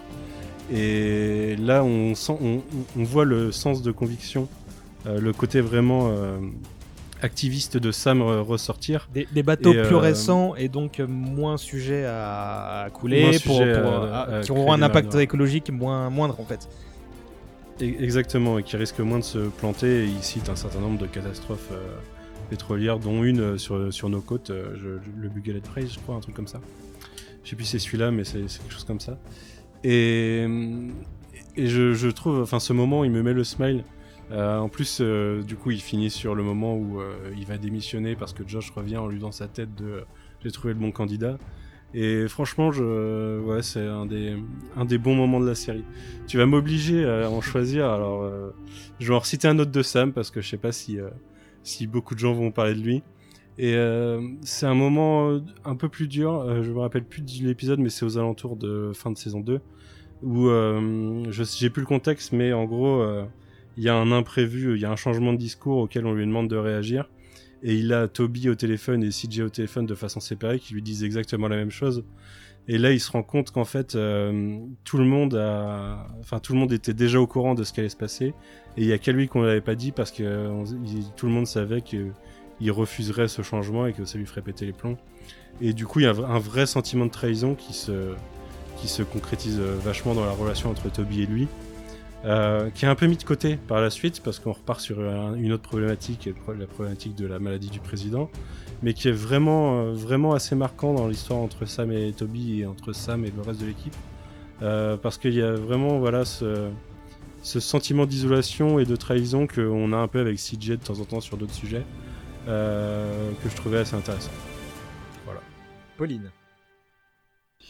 Euh, moi, il y a un moment euh, que j'aime beaucoup. Je suis désolée, je sais plus, euh, je sais plus euh, à quel moment ça arrive, mais euh, je trouve que c'est un moment très touchant euh, et et avec un personnage dont on n'a pas beaucoup parlé et qui pourtant, euh, à mon sens, euh, est important à, à plein de niveaux. C'est euh, le moment où où le président offre son couteau de de famille à Charlie euh, parce que je trouve que bah déjà c'est un geste euh, qui de la part enfin quand on sait que c'est le président des États-Unis qui donne ça enfin il y a, y a un espèce de, de geste euh, ultra symbolique d'héritage. Et aussi parce que euh, Charlie du coup sort avec euh, la, la fille du président qui s'appelle Zoé et qui est jouée d'ailleurs par Elisabeth Moss avant qu'elle devienne cette superstar qu'elle est aujourd'hui. Et, et je trouve ce moment particulièrement touchant. Moi il m'a vraiment enfin fait pleurer quoi parce que pour le coup j'ai je, je trouve que, que ça montre aussi le, toute l'humanité de, du, du président et aussi sa confiance envers les personnes qui l'entourent. Et je trouve aussi que c'est euh, bah enfin en fait c'est assez motivant pour le personnage de Charlie qui essaye euh, lui de, de faire ses études euh, et en même temps de d'avoir ce poste qu'il a eu euh, un petit peu enfin que ça lui a un peu tombé sur les bras. Et, euh, et j'adore ce moment par contre, je sais plus à quel moment euh, ça arrive. Je sais pas si euh, vous vous souvenez ou. Ah, c'est dans la saison 2, mais j'ai plus l'épisode exact. Ça doit être l'épisode de Thanksgiving. Ouais. C'est celui où il ramène des couteaux euh, Ah oui, dizaines de fois, là, à chaque fois, et ça, ça va jamais parce qu'il y a toujours un truc qui va pas sur le manche et tout. C'est celui Exactement. où CJ doit choisir entre les deux dindes. Oui, ah Oui, ouais, c'est oui, ça. plus, Et qu'elle ose, enfin, elle veut pas la tuer. Troy ouais, oui. et, Eric, un truc comme ça. Ouais, fabuleux. C'est celui ça. où tout le monde veut éviter le repas présidentiel, si je dis pas de bêtises. Ouais, ouais, il Oui. va un match. Oui. Je sais plus qui dit ah non non Et, pas pour euh, moi cette année. Moi moi aussi je chiale. euh. va, va- va repartir sur euh, un discours sur euh, la, la culture de l'igname. Non mais c'est bon, on va, on va oublier. Vas-y Pauline. Et il y a un autre euh, moment euh, dont on a déjà parlé, mais enfin pareil, je, je trouve ce moment satisfaisant. Et puis il insère un, un personnage euh, qui est assez emblématique et qui va, euh, bah, qui va un petit peu remuer euh, tout ce, ce parti démocrate. Bah, c'est le personnage d'Ansley et évidemment c'est son passage à la télé face à Sam, parce que là on est en pleine, on est un un vrai moment de nuance au sein euh, au sein de l'écriture même euh, de, de la série, à savoir un personnage euh, euh, féminin qui a des convictions mais qui ne colle pas avec. euh, En fait, elle, elle défend des valeurs que les démocrates défendent. Elle, elle est euh, républicaine, mais ils n'ont pas du tout la même long... enfin la même vision des choses. Et je trouve ça assez jouissif en fait d'avoir ces deux visions. À- on voit en fait que c'est pas euh, tout blanc, euh, c'est pas tout noir. En fait, il y a, y a vraiment des, des moments où euh, on peut être, on peut partager euh, les mêmes les mêmes valeurs et les mêmes envies, et en fait euh, de manière complètement différente. Et je trouve que toute sa partie d'intégration au sein de la Maison Blanche, avec ce bureau qui est au fin fond euh, euh, de la Maison Blanche, et Mhm. ça c'est un truc dont on n'a pas beaucoup parlé, mais je trouve que c'est assez incroyable euh, le la pas la scénographie du coup, mais vraiment toute la la structure de la Maison Blanche. Enfin, maintenant, quand je vois la Maison Blanche euh, au, aux informations, j'ai l'impression de la connaître. Hmm. Et je trouve ça assez incroyable parce qu'on a l'impression de d'être vraiment en immersion, on voit les scènes et même si jamais effectivement il y a tout ce jeu de portes et des fois on est un petit peu perdu dans ce labyrinthe, à force de regarder les épisodes, on sait exactement où ils vont, on connaît les pièces et je trouve ça assez incroyable. Et justement son bureau est vraiment au fin fond de, du bout de la Maison Blanche et, euh, et j'aime vraiment beaucoup euh, comment elle va être accueillie vraiment en demi-teinte et comment elle va réussir aussi à se bah, à, à se défendre elle-même, même quand on partage pas euh, ses valeurs et euh, Il laisse faire une place. elle a un es- ouais carrément et je trouve qu'elle a un côté très euh, la revanche d'une blonde qu'avait Reese Mm. Witherspoon il y a ce côté euh, bah regardez je ne suis pas juste une jolie blonde parce qu'on va quand même lui dire plein de fois en fait qu'elle est cette jolie blonde notamment Sam qui est censé être euh, un homme féministe il arrête pas de le dire il arrête pas de lui dire comment tu peux être républicaine et défendre les femmes. Comment enfin il arrête pas de la remettre en question. Et je trouve qu'elle a toujours euh, même quand on n'est pas d'accord avec elle je suis quasiment jamais d'accord avec elle. Déjà le fait qu'elle soit de droite je ne suis pas d'accord avec elle. Mais euh, mais je trouve qu'en fait elle apporte vraiment beaucoup de nuances et de relief à des personnages qu'on connaît déjà.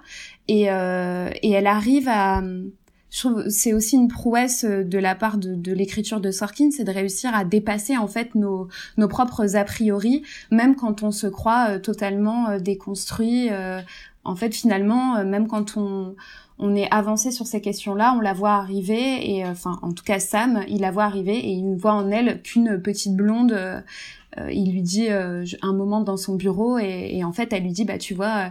Euh, c'est bien, euh, ça montre bien en fait qui- tu es réellement pour me dire ça. Et, et je trouve, euh, voilà, je trouve tous ces passages super intéressants et ça redynamise aussi un petit peu la série.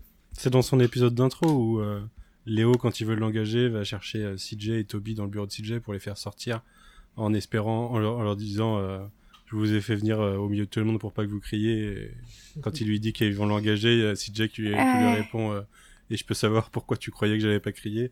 Et, euh, Oui. c'est vraiment, un, c'est vraiment un, un pur moment.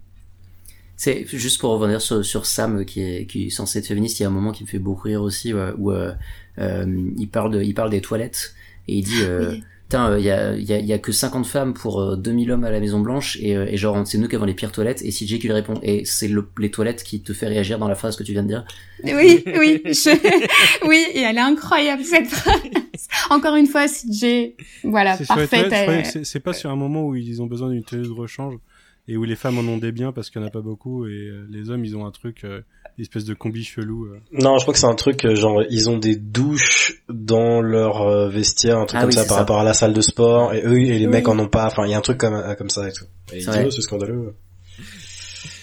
Vas-y, Bob. Euh, alors du coup, moi, je vais essayer, bah, je vais essayer de citer deux, moments qui reflètent un peu ce que je disais tout à l'heure de, de, de, de- de- des deux points que je préférais dans la série. Il y a un moment, je crois que c'est dans- l'épisode de The Midterms qui est en début de saison 2, je crois que c'est le troisième, troisième, quatrième, et euh, qui m'avait toujours marqué et qui était vraiment un moment assez représentatif de la manière dont Sorkin ne cesse de célébrer un peu le, le, le- les érudits de, de, de, ce- de, que, que sont ces personnages, l'espèce d'intelligence et surtout le, le pouvoir du mot, la manière de réussir à vaincre quelqu'un par euh, purement par la rhétorique. C'est le moment où euh, c'est presque euh, un, un segment perdu dans un épisode qui parle complètement d'autre chose, mais euh, en gros il y a, y a une euh, une espèce de, de, de réunion de différents animateurs radio euh, à la Maison Blanche. Il arrive, il doit donner un speech à la con. il, il remarque la présence d'une d'une femme, d'une animatrice en fait, qui est assise en plus alors que tout le monde est debout et qui se trouve être euh, visiblement donc euh, une, une animatrice d'une émission où euh, on peut l'entendre dire euh, que, que l'homosexualité est une abomination, c'est tout parce qu'elle s'en réfère à la Bible. Et et donc il utilise ça, il utilise le fait que elle, elle se défende en disant c'est pas moi qui dis que l'homosexualité est une abomination, c'est la Bible. Il sait exactement de quel chapitre, de quel verset on parle. mm. Et après, il va faire un long monologue où il va, où il va comme dénoncer en fait pointer du doigt l'absurdité de prendre comme vérité littérale applicable le, texte de la Bible en disant genre oui est-ce que euh, euh, je dois mettre à mort euh, mon chief of staff Léo Magari parce qu'il insiste de travailler le, le, le, jour du sabbat? Est-ce que est-ce que ma, ma, ma, ma, femme ou ma mère je sais plus doit être lapidée sur la place publique par par tout le village parce qu'elle a porté des vêtements portant des tissus de deux différents enfin un vêtement fait de deux différents tissus? Enfin et, et, et ce moment où en gros il, c'est le, connard affable en moi hein, qui, est assez fan de ce moment-là où, où en gros il, déglingue la, meuf euh, en purement, enfin et en plus moi ça me parle parce qu'effectivement moi aussi je suis gigantesque athée et les gens qui prennent la Bible pour euh, quelque chose de littéral me, me rend complètement dingue. Et donc le fait qu'il arrive à l'exploser comme ça m'avait toujours marqué. Je me disais putain mais c'est ça. Enfin ça, ça cristallisait vraiment un peu ce, ce que Sorkin, euh, ce, ce, que Sorkin faisait dans ses dans, dans, ses dialogues, le côté où voilà on célèbre le pouvoir du mot. C'est pas pour rien que le mec est particulièrement fan de de, de, de, films qui se passent de, films juridiques. Ça c'est c'est vraiment le, lieu où on célèbre le fait que par la force du, du, verbe on peut on peut avoir euh, gain de cause. Et, euh, et le deuxième moment, pour ne pas citer que des épisodes qui viennent de la deuxième saison, même si je suis d'accord euh, que c'est assez représentatif du fait que c'est probablement la meilleure saison, ou du moins la saison qui contient le plus de sommets, euh, c'est euh, l'épisode Bartlett for America, la saison 3. Mm -hmm. je sais plus c'est quel numéro, mais ça doit être vers le, vers le milieu qui donc montre en fait c'est Léo qui va qui va qui va témoigner euh, euh, par rapport, en fait, en gros, à cause de cette histoire de sclérose en plaques, ils doivent tous témoigner. C'est le jour où Léo doit doit, doit témoigner devant le, Congrès et euh, ils vont ils vont ils vont sortir une, une sale histoire euh, sur, lui juste pour embarrasser en fait l'administration Bartlett, alors que ça n'a globalement aucun réel poids dans la, question de est-ce que il c'était bien ou mal qu'il ait menti sur la, sa sclérose en plaques pour être élu.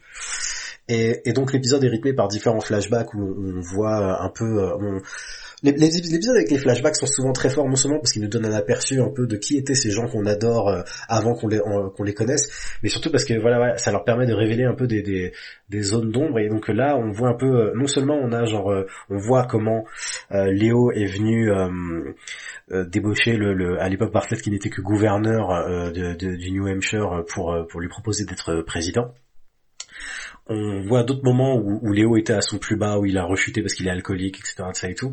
Et, euh, euh, et, l'épisode se termine sur ce sur ce moment où en gros, globalement, lui, il était prêt à prendre une balle ce jour-là pour le président, entre métaphoriquement. Il a finalement pas eu à la, à la prendre, mais il était prêt à le faire. Et la dernière scène, c'est Bartlett qui vient et qui lui offre euh, comme cadeau euh, encadré la serviette sur laquelle il avait écrit euh, Bartlett for America euh, et qui dont il s'était servi pour lui dire voilà l'idée que j'ai et que vous devriez devenir président. Et il lui dit that was awfully nice of you. Et il s'en va. Et là Léo craque pour la première fois de l'épisode et se met à pleurer tout seul dans son bureau. Et je crois que c'est l'épisode de je chiale souvent devant The West Wing. Je chiale quand il lui offre le couteau effectivement à Charlie. Et là je crois que c'est l'épisode de The West Wing où j'ai le plus chialé de voir l'humanité, comme je vous disais tout à l'heure, en fait, vraiment, qu'est-ce que dans, dans, combien de séries on a ça? Dans combien de séries on peut avoir ce genre de, de, de moments euh, ouvertement, enfin, émouvants comme ça? Euh, Ça m'a, ça m'a, ça m'a, voilà, ça m'a toujours marqué. Si, si je devais faire une liste des meilleurs épisodes, on les a cités tout à l'heure. Effectivement, il y a donc il y a 17 People, Two Cathedrals, euh, Noël, et moi je mettrais Bartlett for America probablement dans le top 5 quelque part. D'ailleurs, si je peux, si je peux tricher Vas-y. Si je, peux tricher en rajoutant une petite scène avec Léo aussi, euh, dans un épisode que citait euh, Renaud tout à l'heure, euh, Noël, il y a une scène où, du coup, c'est sur le PTSD de, Josh après son, attaque, et Léo a envoyé un, un psy, et ça finit sur un dialogue avec Léo qui lui fait une métaphore avec un gars qui est tombé dans un trou, et il y a des, y a, je sais plus qui ne l'aide pas, et derrière, il y a un ami qui passe, et euh, il saute dans le trou et, du coup le gars lui répond euh, c'est vraiment enfin t'es vraiment con maintenant on est coincés ensemble. Et il fait non je suis déjà tombé dedans et je sais comment on en sort. Et cette scène c'est pareil elle me fait pleurer euh, moi on en a cité pas mal hein, au cours de, de, cet épisode. Donc je bah il y avait le bisou dont, on a parlé tout à l'heure de la cathédrale. Et, celui de que tu as évoqué tout à l'heure, Bob, avec l'animatrice radio qui se fait démonter euh, euh, à la Maison Blanche et qui se, cette scène se termine par euh, Bartlett qui dit oh by the way encore un truc. Quand le président entre dans une pièce tout le monde se lève et, effectivement on, remarque alors que c'était la seule qui s'était assis qui était restée assise. Et là tu dis oh le mec il patronne. Il est, donc c'était un grand moment.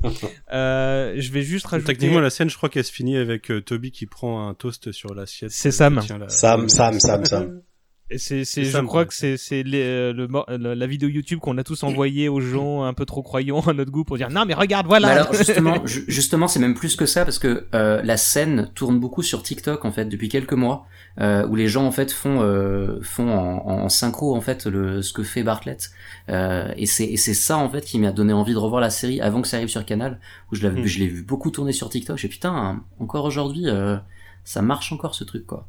Ça fait plaisir ce que tu dis ça. Euh, et l'autre truc, alors c'est un épisode entier, mais euh, je, je, vais pas passer des plombes. Euh, c'est en fait c'est le débat donc de la dernière saison pour le Tour de force que ça représente. en gros, donc on a ils ont mis en scène, théâtralisé en direct un faux débat entre le faux démocrate et le faux républicain. donc, vu que c'était la fin de la présidence de Bartlett, il y avait de gros enjeux pour savoir qui allait arriver à la Maison Blanche. Et évidemment, là aussi, même si ce n'est plus Sorkin qui est aux commandes. Euh, il y a tout l'ADN de, de, de, la série qui est là parce qu'en gros les deux candidats se disent non mais on va arrêter de suivre les règles débiles des, des, des débats euh, où on est nos équipes de campagne on, euh, on décide avec la chaîne des sujets qu'on a évoqués. Non non on va avoir une heure, on va on va se lâcher et, et évidemment c'est écrit, scripté dans tous les sens, mais c'est flamboyant et en fait ce, ce, ce ce truc-là avait été diffusé en direct dans les conditions d'un débat politique. Et donc je me dis que si ça se trouve, il y a des gens qui ne s'intéressaient absolument pas à la politique, qui allumaient leur télé, voient, voient ce qui se passait, ils se disaient mais c'était eux les candidats Si ça se trouve, ils sont tombés dessus en, se en comprenant pas ce qui se passe, dans quel monde ils étaient tombés. Euh, donc ça avait mérite d'être noté. On, on va on se dirige vers la fin parce qu'on là si je Est-ce que est-ce que je peux donner mes scènes ou pas? Parce que je crois que tu m'as oublié. Euh, bah, désolé, euh, je désolé. Vas-y, vas-y, bien sûr. je vais être très très bref du coup. Euh, mais euh, donc en, début de saison 1, donc il y a une scène que je trouve très très émouvante qui est une fin d'épisode où euh, je sais plus quel est le contexte exactement mais il y a, donc il y a une réception euh, et euh, le président s'éclipse parce qu'il y a un bateau qui est qui est perdu en mer et ils sont en communication radio avec avec un type et, et, donc le président en fait décide de, de, de, parler avec le type, décide de, de, rester en ligne. Et il y a toute l'équipe derrière lui. Et je trouve ça absolument bouleversant comme comme moment. Enfin, on est vraiment dans le cœur de, de l'esprit l'esprit humanitaire de la série. Et l'autre l'autre scène que je choisirais pour un truc vraiment euh, drôle, donc c'est la scène juste après l'épisode 17 People. Euh, qui est donc une scène chez le, un personnage qu'on n'a jamais vu pour l'instant et qui est, je pense, le personnage qui ressemble le plus à Bob de la série, le connard affable d'avocat. euh, qui est euh, qui est donc en fait l'avocat qui va servir à démêler l'histoire de bon on a on a peut-être menti sur le fait que le président est malade. Et en fait le setup est complètement ridicule où on nous donne deux éléments on nous dit j'ai un dictaphone sur cette table je m'en sers jamais parce qu'il arrête jamais d'enregistrer et j'ai un marteau parce qu'il y a quelqu'un de ma enfin un marteau de mm-hmm. d'avocat parce que j'ai un membre de ma famille qui est euh, qui, qui est euh, enfin qui je sais plus quoi, enfin qui est qui est euh, qui est juge là où lui est avocat, etc. Et donc le président vient pour dire bon, je vais t'annoncer un truc quand même ultra chaud patate. Il dit euh, j'ai la sclérose en plaques et la première réaction c'est il chope le marteau et il défonce l'enregistreur. Mmh. C'est tellement exagéré, c'est ça arrive, je la vois arriver à tellement à des kilomètres, mais ça me fait pleurer de rire. Euh, je vois très bien l'épisode, effectivement. Navré de t'avoir oublié, ça aurait été dommage de les, de les louper en plus ce moment-là. Un commentaire sur la scène de, de, de, Bartlett qui est au téléphone avec le, le navire pendant la tempête, c'est que l'épisode se finit là-dessus. En fait, on n'a jamais, avant Two Cathedrals, la, le fin mot de l'histoire. Et dans Two Cathedrals, quand il, il parle à Dieu, euh, il parle de ce bateau justement qui, on l'apprend à couler du coup, et avec euh, genre 58 hommes à bord, quelque chose comme ça. Et, euh, et c'est vraiment, euh, enfin, c'est vraiment, on n'en a jamais reparlé depuis, mais du coup, on, se rend compte que ça a vachement pesé sur le président pendant tout ce temps. Et, euh, et c'est un beau moment. Là, vous, les gens qui nous écoutent se rendent compte qu'il y a énormément d'amour pour cette, euh, cette œuvre-là. Est-ce qu'il y a des trucs moins bien à noter, surtout aujourd'hui avec euh, donc les 20 ans qui sont passés après la fin de la diffusion de la série? Est-ce que vous voyez des trucs à dire qui sont moins plaisants à, à noter? Oui, les saisons 5, 6, 7. Oui. Si, si, moi je- j'en vois des trucs. euh, Il y, a, il y, a, il y, a des- il y a des moments assez maladroits, je trouve, euh, notamment sur le traitement du racisme, euh, euh, Ouais. autour du personnage de, de Charlie, euh, de, de trois Mm. scènes un peu gênantes. euh, Mm. euh, rien de rien de très grave. Euh, et, et même sur la sur la genre je sais plus comment elle s'appelle la la, la militante féministe qui, qui sort avec Josh à un moment.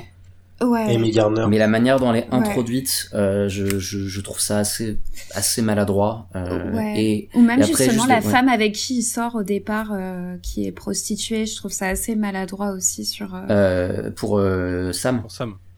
Euh, oui, oui, pour Sam, pardon, pas Ouais. pour Josh, mais euh, il y a deux trois, deux, trois scènes où bah, on sent que clairement il n'y avait pas euh, toute la l'éducation et la, dé- la déconstruction justement. euh, Enfin, on sent que ça a, écrit, ça a été écrit à la fin euh, des années 90 et pour le coup, en, quand on découvre justement comme moi en 2020, c'est un peu.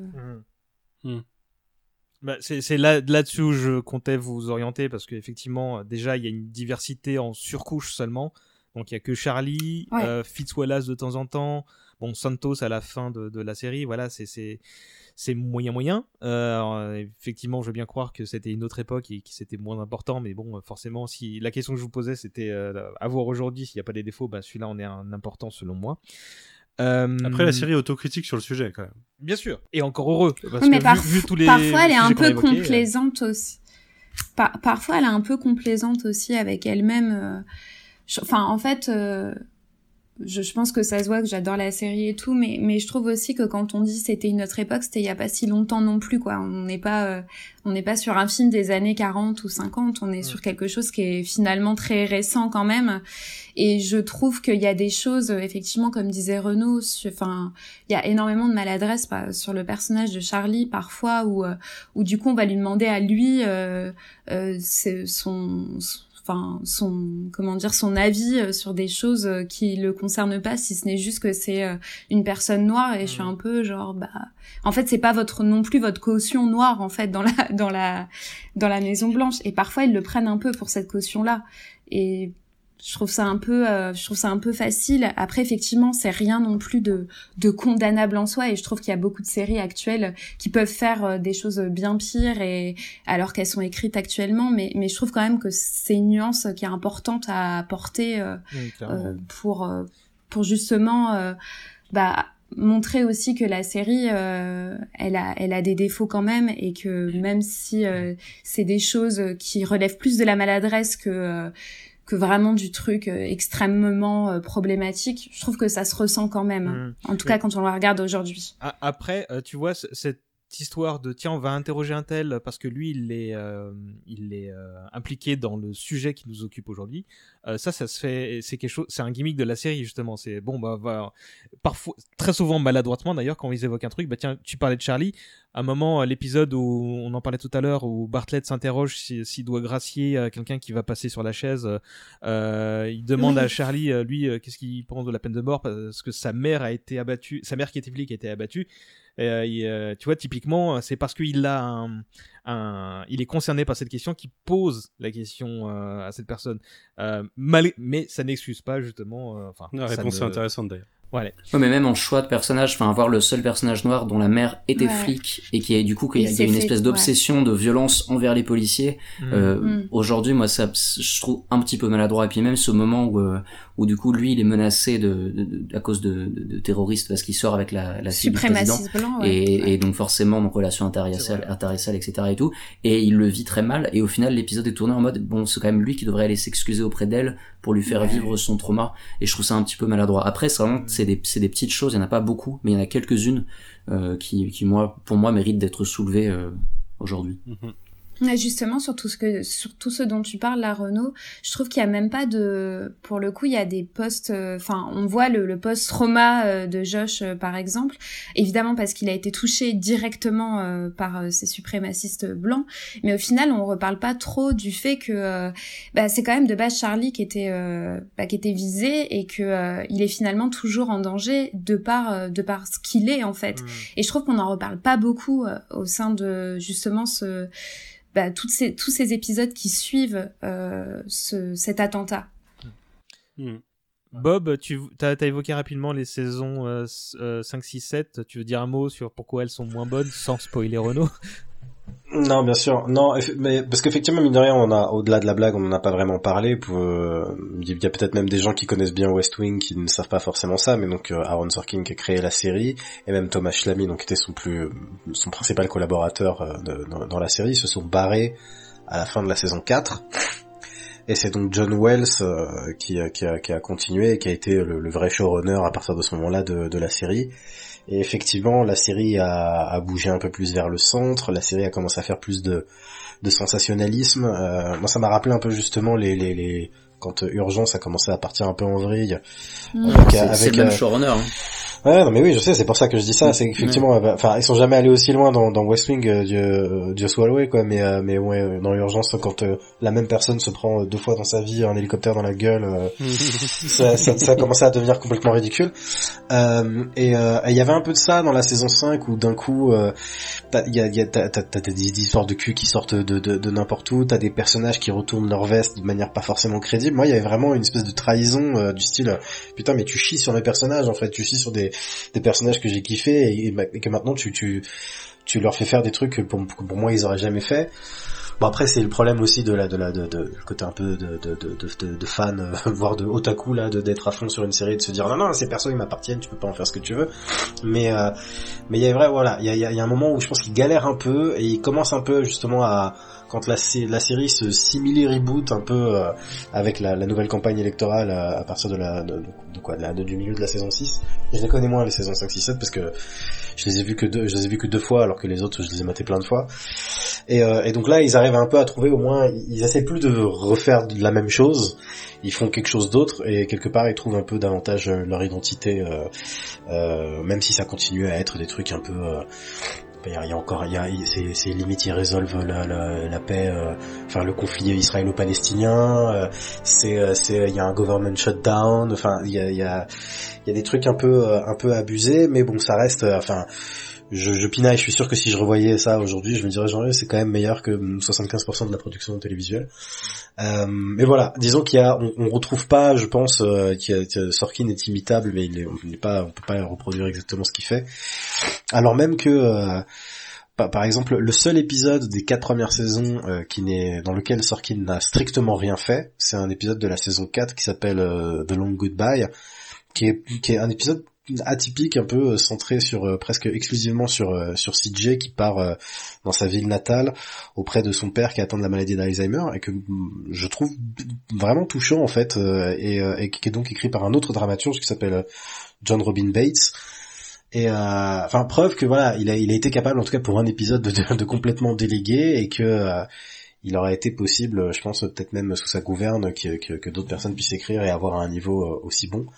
Mais encore une fois, c'est voilà, c'est que c'était quelque chose de complètement différent. C'était pas, euh, ça, c'était pas un épisode classique de West Wing. C'est peut-être pour ça aussi que la, la, la différence se, se, se, notait moins, quoi. Voilà.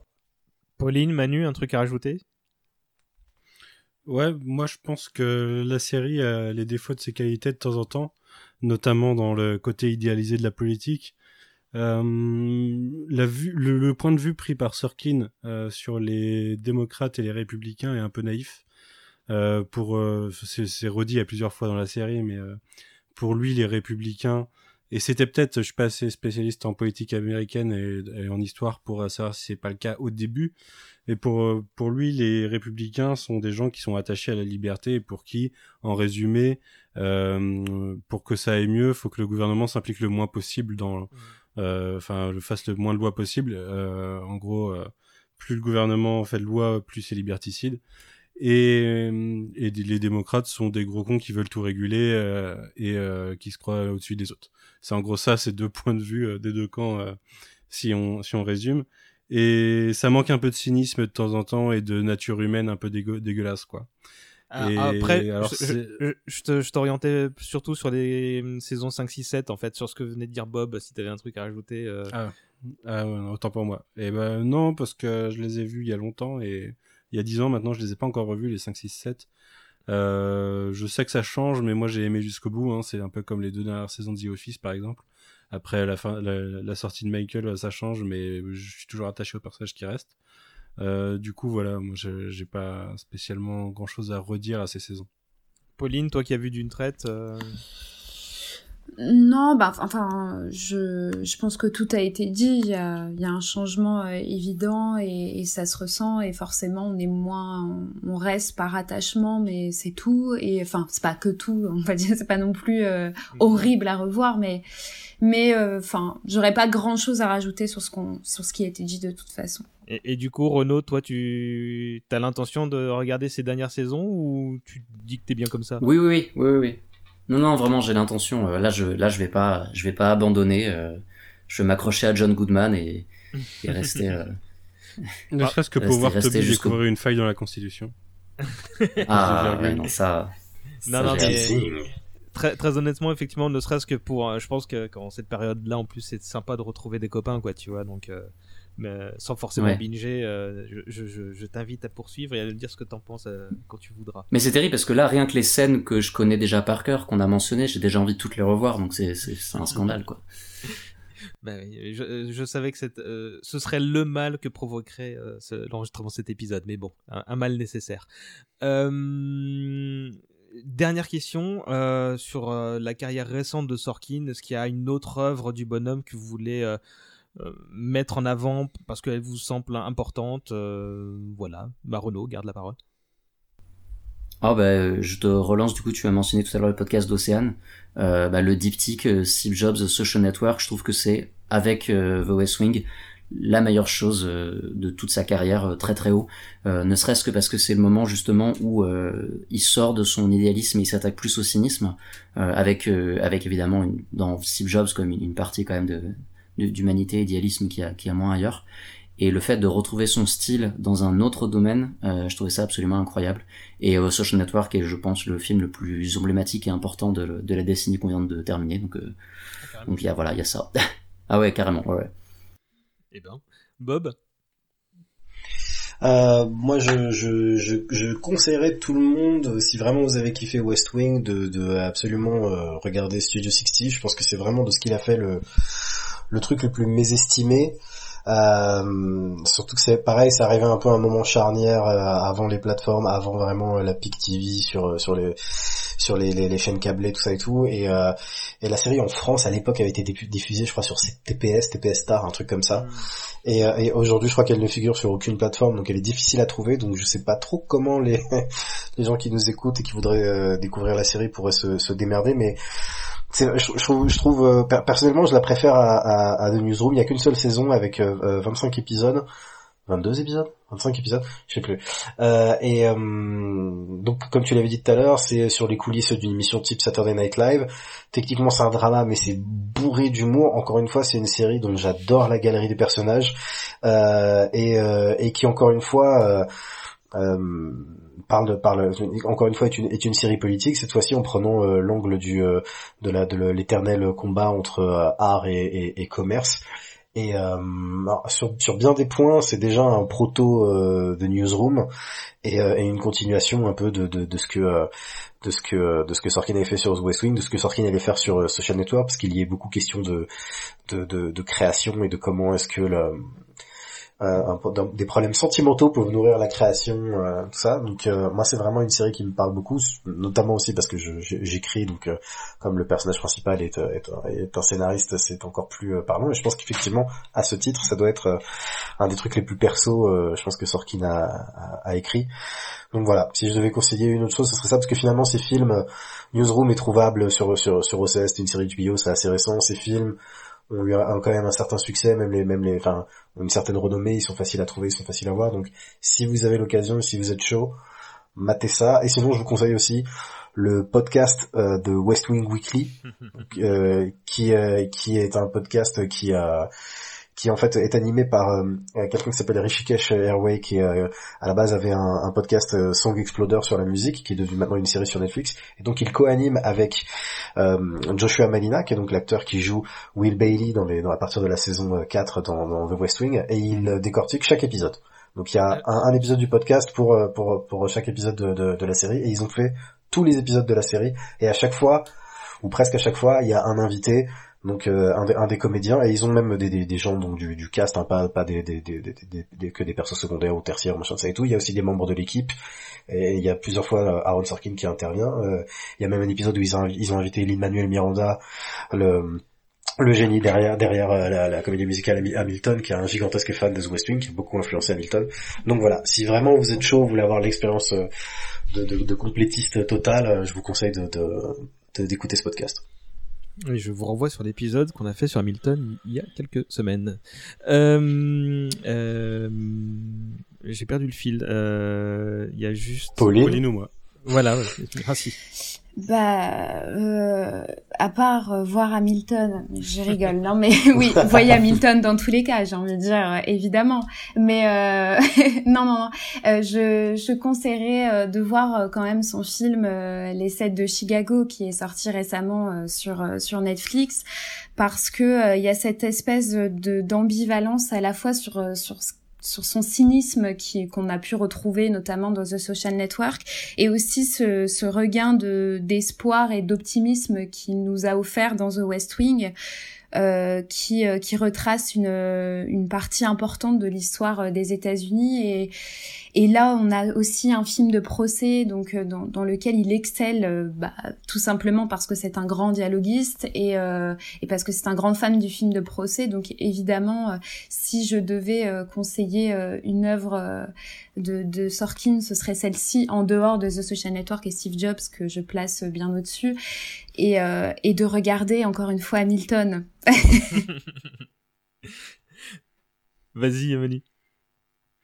Bah, j'allais aussi citer euh, The Trial of the Chicago Seven parce que je l'ai vu qu'hier en fait, euh, et du coup, euh, et du coup, euh, je pense que ça Comment tu méritait fais pour regarder euh, tout ça Et ouais. Comment ce que je- t'as- Comment tu fais pour regarder tout ça? T'es en plein rewatch de The West Wing?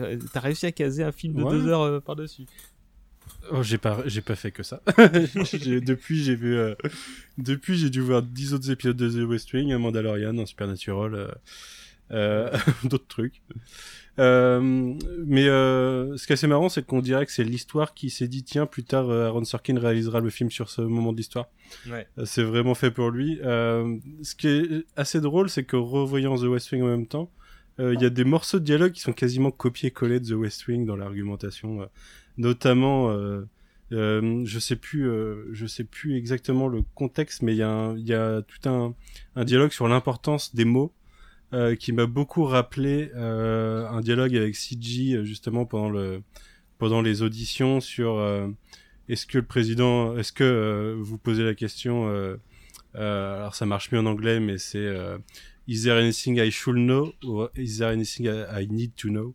Et la différence assez importante légalement entre les deux, il y a le même genre de, de discours et de répliques dans le dans le film. Euh, ils ont même repris la blague de Margaret sur les œufs, euh, sur les Français. Pourquoi les Français ne mangent qu'un œuf euh, au petit déjeuner C'est repris texto de The West Wing, ça m'a fait rire. Mais la blague, d'ailleurs, je sais pas comment c'est traduit parce qu'elle marche en français, en anglais, mais je sais pas comment elle marche en français. Si, si, c'est un truc avec cassé, euh, c'est, ça passe. Ah ok. Ça passe.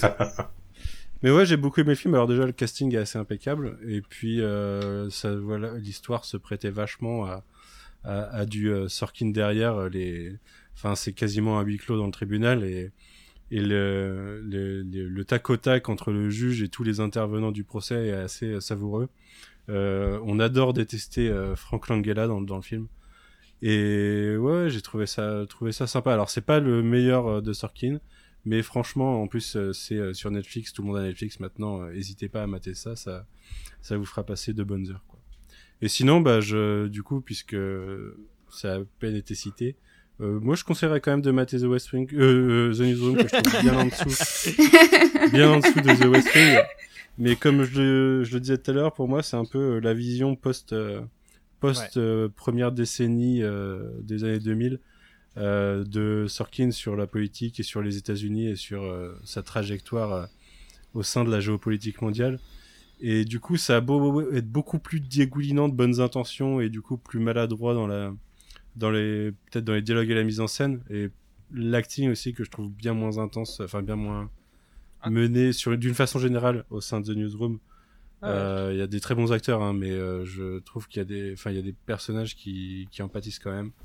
Et hum, je pense que ça mérite quand même d'être vu. Euh, bah, bah, je- J'aurais dit Newsroom aussi, mais, euh, mais après tout ce que vous avez cité, euh, parce que je- bah, voilà, pour toutes les raisons que, que tu as dit, mais moi j'aime beaucoup les acteurs, euh, le cast de, de cette série. Euh, Jeff Daniels, il est génial. Euh, euh, Dev Patel est très bon. Je suis complètement amoureux de Olivia Munn et Emily Mortimer euh, qui est dans, dans la série. Bon, ça se regarde Mm. rapidement. J'ai hein, beaucoup de mal avec Alison Peel. Ouais, et ouais, le normal. personnage de Thomas Sadoki, euh, Don Kiefer. euh, Ouais, je- Et Jane je- Fonda. Et Jane Comment Fonda, comment j'ai pu l'oublier Et Jane Fonda. Ouais, ouais, aussi. ouais. Jane Fonda, elle est tellement canon. qui a, Et c'est a- marrant parce que je revoyais euh, Steve Jobs et je me disais que Jeff Daniels, c'est vraiment un, un, un mec qui était fait pour Sorkin. Ouais. Je sais pas comment, comment le dire, mais maintenant, quand je le Parce que vois. c'est le moment où tu vas vois nous rappeler que tu l'as vu sur scène. Alors oui, tout à fait. Donc je l'ai vu sur scène à New York en 2019 et c'était formidable. Non, non, non, mais pour pour euh, pour vraiment quand euh, pa- parce qu'on parlait de Jeff Daniels et, et, et de Newsroom, je- quand j'ai revu Steve Jobs récemment, je me suis dit vraiment que c'est il a le parler euh, naturel de Sorkin et j'ai l'impression qu'en plus il se ressemble vite fait un peu de loin dans le noir et sous une table, mais euh, je trouve que il y a il y a un espèce de de, de transfert euh, entre euh, l'écriture de Sorkin et le parler de, de Jeff Daniels qui est assez incroyable, je trouve. D'ailleurs, j'ai pas maté euh, The Comey Rule. J'imagine que certains. Oula, ouais, c'est pas The West Wing. Ouais, non, ça vaut pas le coup. Oh, Enfin, j'ai trouvé, j'ai vu que que sur les réseaux il y avait des des, des euh, comment dire des critiques un peu plus positives. Moi, j'ai trouvé ça. En fait, euh, malheureusement, il, il, il bénéficie de la comparaison euh, de The West Wing et c'est pas bon pour lui. Je, je trouve ça très en surface et euh, et je trouve ça un poil euh, cliché sur certaines choses. J'ai- j'ai- ouais, si vous avez envie de le regarder, euh, pourquoi Bah, moi, pas c'est le cast surtout qui, qui m'a amené à vouloir regarder, mais euh, ouais, je sais pas du coup. Après, c'est court, hein. ça se regarde. J'ai regardé en une fois. hein. Il n'y a pas de. Bon bah voilà, vous avez Voilà. plein de, de, de conseils. Déjà The West Wing d'abord, puis tout ça ensuite. Euh, vous, on fait le quiz, on, on conclut, c'est ce que vous voulez. Le quiz. Le... quiz. Allez, bon. allez. Moi, je vais perdre. Je suis, je Non, suis mais- nulle au quiz. Non mais on va, c'est un truc simple. Il y a pas, il y a pas de gagnant. C'est comme l'école des fans. Tout le monde, a- tout le monde a la meilleure note. Faites-moi un quiz euh, sur Hamilton. Je vous jure, je suis euh, Ouais. Bah, écoute, Je pense que je vais être irréprochable. t'écouteras aussi. celui qu'on a fait il y a deux épisodes. Allez. Vous, vous n'allez pas déjà nous quitter Il est l'heure de jouer J'avais deux, trois questions à vous poser. Parce que vous êtes les meilleurs parmi les meilleurs. Ça va être super marrant. Euh, alors, je vous invite à hurler votre nom euh, pour vous octroyer le droit de répondre. Attendez quand même que je vous ai indiqué euh, mes propositions, hein, ce serait mieux. On va aller vite. hein. Dans la série, chaque membre du cabinet présidentiel a un nom de code attribué par le Secret Service. Vous connaissez sans doute celui de CJ qui est... Manu, C'est pas la vraie question, Renaud. mais vas-y. Hein. C'est Flamingo, Flamingo. effectivement. Mais quel est celui de Sam Seaborn? Euh, Bob, Vas-y. c'est Princeton? C'est ça, bien joué. c'est ça. J'allais euh, vous proposer Sparrow ou Speaker, euh, voilà. The West Wing présente une timeline alternative de l'histoire des États-Unis. Mais à partir de quelle présidence a lieu le point de divergence? Bob, Vas-y, c'est après Nixon. c'est tout à Enfin, fait Nixon est le dernier euh, président euh, commun. de cette timeline. Après, ça part euh, sur autre chose. Même s'il y a eu quelques petites erreurs, ils ont notamment cité Reagan. euh, et euh, pour info, dans la digeste de la série, on sait que parmi les prédécesseurs récents de Bartlett, il y avait un démocrate du nom de Wire Newman qui n'a fait qu'un seul mandat, et un républicain, Owen Lasseter, qui en a fait deux.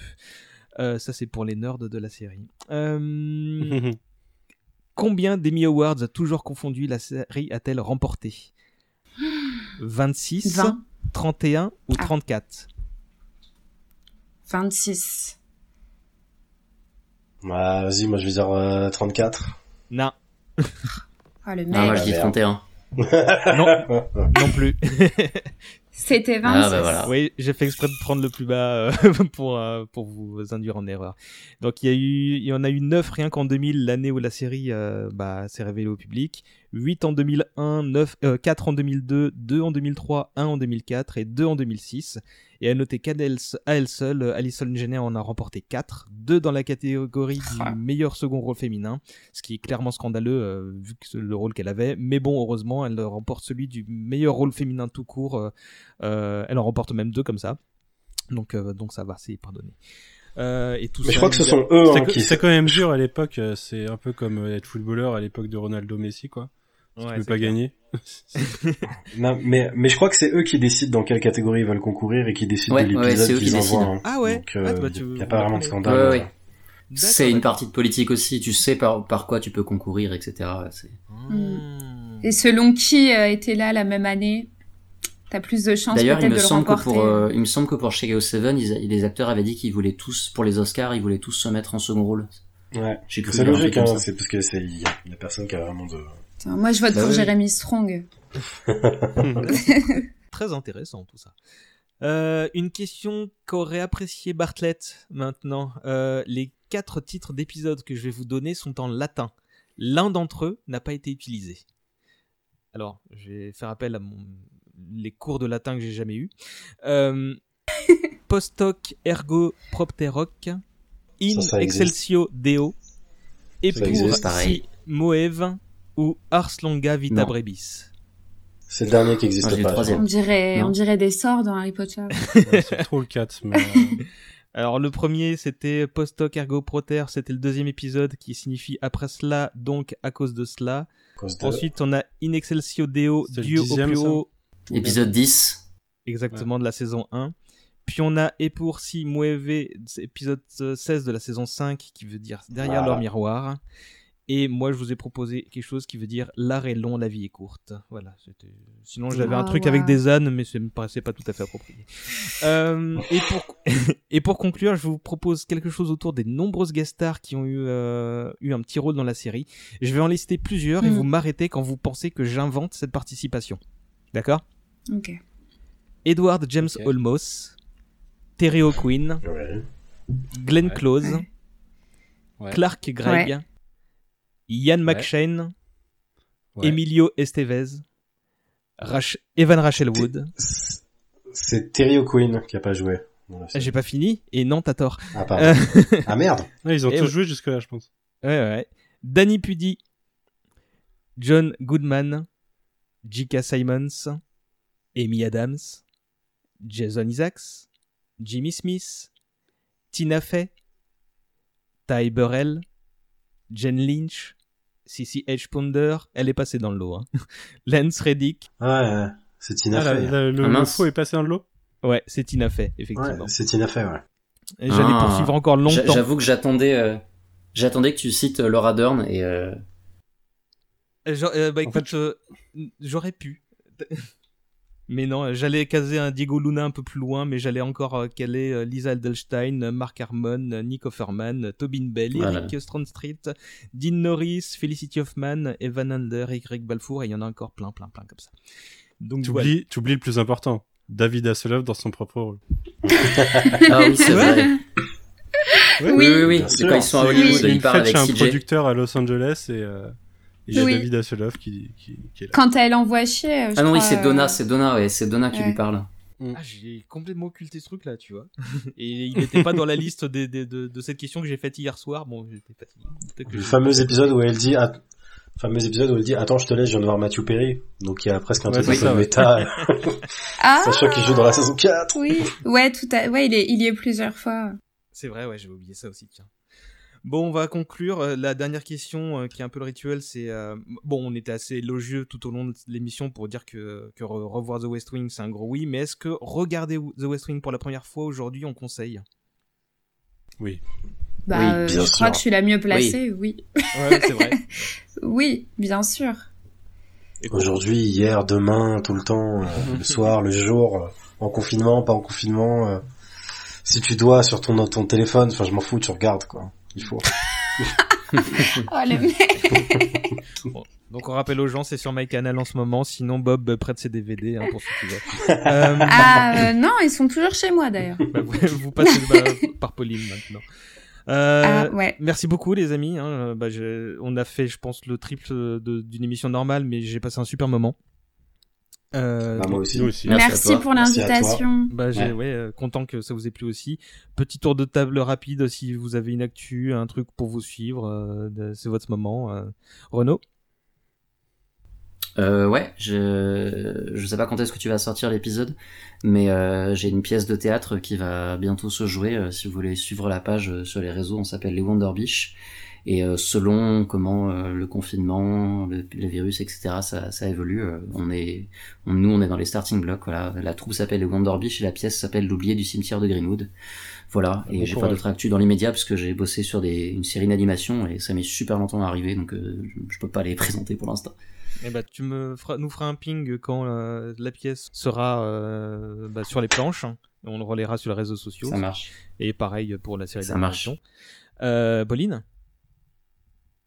Pas, pas d'actu que je peux, que je peux dévoiler, donc je, je laisse l'actu de Renault prendre, euh, prendre le dessus. Bon, je mets bonté. un plus 4.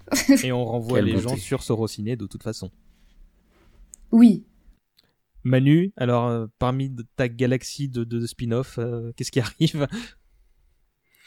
Euh, bah, j'aurai des épisodes qui sortent toutes les semaines, hein, déjà, parce qu'il y en a sur euh, Star Trek toutes les semaines en ce moment. qu'il y a- Il y en a un qui sort lundi prochain sur les. Enfin, je sais pas quand tu diffuses. Ouais, non, ce sera déjà diffusé. quoi. Il y en a un qui sort lundi prochain sur les Tortues Ninja et normalement il y en aura deux autres euh, très bientôt euh, sur le même sujet, euh, enfin sur d'autres d'autres d'autres thématiques des Tortues Ninja derrière. Il y a YMCU comme je l'ai dit en début qui devrait qui devrait commencer. euh, euh, ça te fait beaucoup plaisir hein, ce Ce nom. titre. Euh, qui devrait commencer euh, mi-décembre entre mi-décembre et début janvier euh, pour euh, précéder la sortie de Vendavision. Et puis voilà, c'est déjà pas mal. Il y a d'autres trucs, mais c'est déjà pas mal. ça, ça me laisse un peu de temps pour essayer de te faire un générique digne de ce nom, euh, plus sympa que ce que je t'ai envoyé l'autre jour. Il Euh, y a Benji qui doit travailler dessus là. Ah bah super, ah bah très bien alors, bon bah je lui, je, je lui enverrai les sources que j'ai commencé à télécharger. euh, Bob, Non. voilà. Non, je- non, Est-ce non, que t'es toujours dans tes chiottes, Bob Oui, oui, bien sûr. Ah oui, toujours là. oui, c'est vrai. Du coup, pas- je suis pas sorti, je vais pouvoir parler à voix haute. Tu vois. Mais attends, mais heureusement qu'ils ont pas envie d'aller aux toilettes. Ah non, ma femme prend son bain et mon fils dort, donc euh, bon. Je pense qu'il voilà. Bah, merci, Euh, merci pour ma- ta patience, mais il y a, mais sinon il y a aussi un Rokirama euh, récemment et une émission euh, sur Click Télé où t'es intervenu il y a pas très longtemps. Oui, oui, oui, Bah après le, le ouais, c'est vrai que j'avais, je- le, le Rokirama, c'est, ce, je crois qu'il y a un numéro qui est sorti depuis, non, je sais plus sûr, c'est le numéro qui était sorti en juillet, donc qui était consacré à Christopher Nolan, donc euh, effectivement, dont je m'étais occupé des principaux textes. Euh, et donc effectivement, j'avais été euh, euh, invité par euh, Sébastien Abdelhamid pour euh, participer à l'émission en tant que chroniqueur de, de l'émission dans la légende, consacrée encore une fois à Christopher Nolan. C'est son agent euh, français en fait. Non mais c'est ça. Non mais comme ça a été précisé au début, j'ai, j'ai, je, je suis invité dans des podcasts pour parler soit de, de Nolan, de Michael Bay ou de Sorkin. Ou d'Aaron Donc, euh, voilà. Sorkin. Mais j'aime bien, on Donc, euh, dirait un peu, euh, on dirait un peu les types qui vont dans les médias pour dire ouais, aujourd'hui on peut plus rien dire, on peut pas parler Ouais. de Stan, on parle à chaque fois. Et en fait, c'est Bob, on peut plus dire que Christopher Nolan c'est bien, et il le dit dans toutes les émissions. Exactement. Non, ça, tu suis- Christopher Nolan. euh, Je suis, la- je suis le François, Google. Le François Durper de, de, de Nolan Bay et Sorkin. ouais. mais euh, non voilà. Donc euh, à part ça, pas pas pas d'actualité. euh, Si si si le cœur vous en dit, vous pouvez toujours aller ouais, effectivement voir ce que voir ou écouter ou lire ce que je dis de de, de Maître Nolan euh, dans, dans ses dans ses différents médias. Oh là là. Sinon, euh, sinon vous pouvez, voilà. Sinon vous pouvez me lire également. J'écris, même si le site est un peu en, en, en se, se dépérit sur euh, filmdeculte.com. Euh, et euh, sinon, vous pouvez me retrouver sur Twitter tous les jours. Et voilà. Euh, Je suis pas sûre que ce soit bien de, le- de dire ça aux gens. Les connards affables. T'aurais dû commencer Mm, mm. par ça parce que la gradation là après euh, forcément. euh, je saisis la perche que tu ne m'as pas tendue pour parler de l'émission de Click dans la légende parce que Rutil qui est passé plusieurs fois à ce micro euh, et vient de faire un numéro sur euh, Togashi euh, et ce sera le sujet du prochain numéro de Dommage collatéral qu'on enregistre la semaine prochaine si tout va bien. Donc vous aurez un numéro avant la fin de l'année euh, euh, de longs mois après celui sur les Wachowski. Mais bon, il y avait une association à lancer entre temps, vous m'excuserez. Donc, reperche à moi-même, je vous invite à aller voir le site de Bonus Tracks pour aller voir toutes les, toutes les émissions de mes joyeux camarades et pas ceux que de Manu. Et donc, on se retrouve peut-être dans un mois, peut-être début janvier pour un nouvel épisode. Euh, comme je disais tout à l'heure, la trilogie du samedi, ce sera pour une autre fois. Promis, je dis ça pour toi, Yasmina. Et euh, le thème du prochain numéro, bah, il est encore incertain, mais euh, si on repart sur quelque chose à distance, bah, je pense qu'on va faire un numéro sur les radios libres, ça pourrait le faire. C'est un sujet proposé par Matt. On verra bien. Euh, on se laisse en musique et la grande question, est-ce qu'il y a un morceau qui pour vous représente bien la série ou quelque chose que, que vous lui associez Est-ce qu'il y a quelque chose Brother in Arms. Pardon? Brother in Arms. Eh, J'ai pas compris. Brother in Arms de Dire Straits. Fin de saison 2. Euh, quel moment C'est la scène finale. Ah, C'est la scène la finale, honte, euh, monsieur. D'accord. Les mains dans les poches, le regard lointain. Ah bah oui. bah, Oh putain, là là, incroyable. Quand il vient de pleuvoir, là, c'est. Bon bah non bah ok, je, je m'incline. Euh, effectivement très bien. Euh, je vous remercie encore une nouvelle fois. Je vous souhaite euh, à tous les quatre euh, bah, une bonne nuit parce qu'il est minuit passé. Euh, et à vous les auditeurs et auditrices une bonne fin d'année à toutes et à tous. Check du coude, bonne poursuite de confinement, tout ça tout ça. Gros bisous. J'ai une question pour finir. Ouais. What's next?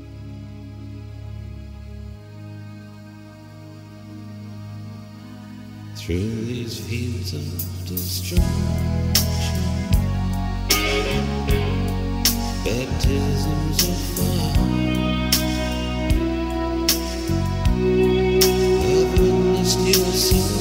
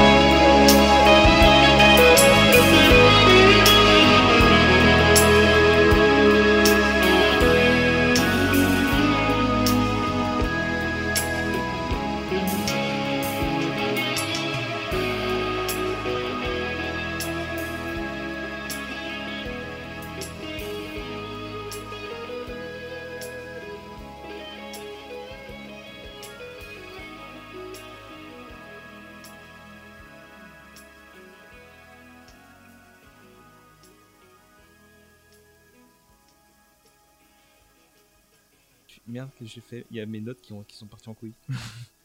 Alors, attends. une seconde. hop, hop, hop, ma souris déconne. Ce sera ton, Euh, ce sera ton mot de code à partir de maintenant. En couille. Oui, mais laquelle? Euh, The Dans West- Hamilton, quelle est la deuxième Non, Pardon, je Non, déconne. non, non, non. Euh, Bob pourra te conseiller un rap de Miranda sur Hamilton, euh, sur euh, The West Wing par contre. Sur West Wing. Ah, il me l'a déjà conseillé, voyons. Bon, alors ça. Euh, Il me l'a envoyé euh, à peine il avait vu Hamilton qui me l'avait envoyé.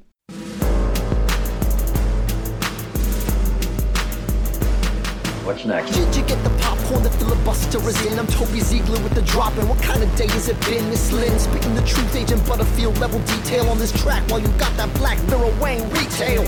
Well, you can find me in Tommy Slimy behind me with the steady cam. I'm ready, damn, it's landing in. Remind me why I'm five votes down, always ready for my close up. The cops pull me over, fully sober, judgment doser. What's next? What's next? What's next? And I'm saying, what's next? What's next? What's next? What's next? And I'm saying, what's next? Sir, when I ask what's next, it means I'm ready to move on to other things. So, what's next? Yo, yo, ma, your body, your work's inspiring. Yo, yo, ma, your cello is a siren. We gonna get into some shit soon. Call up it's Wallace and Nancy McNally and get them to the sick room. Click boom, I've been here before and I know the way out. Attack with a proportional response and let it play out. Donna, tell her, tell him I'm ready, forget the text. You ain't getting Uncle Fluffy, motherfuckers. What's next? What's next? What's next? What's next? And I'm saying, what's next? What's next? What's next? What's next? And I'm saying, what's next? The Flental.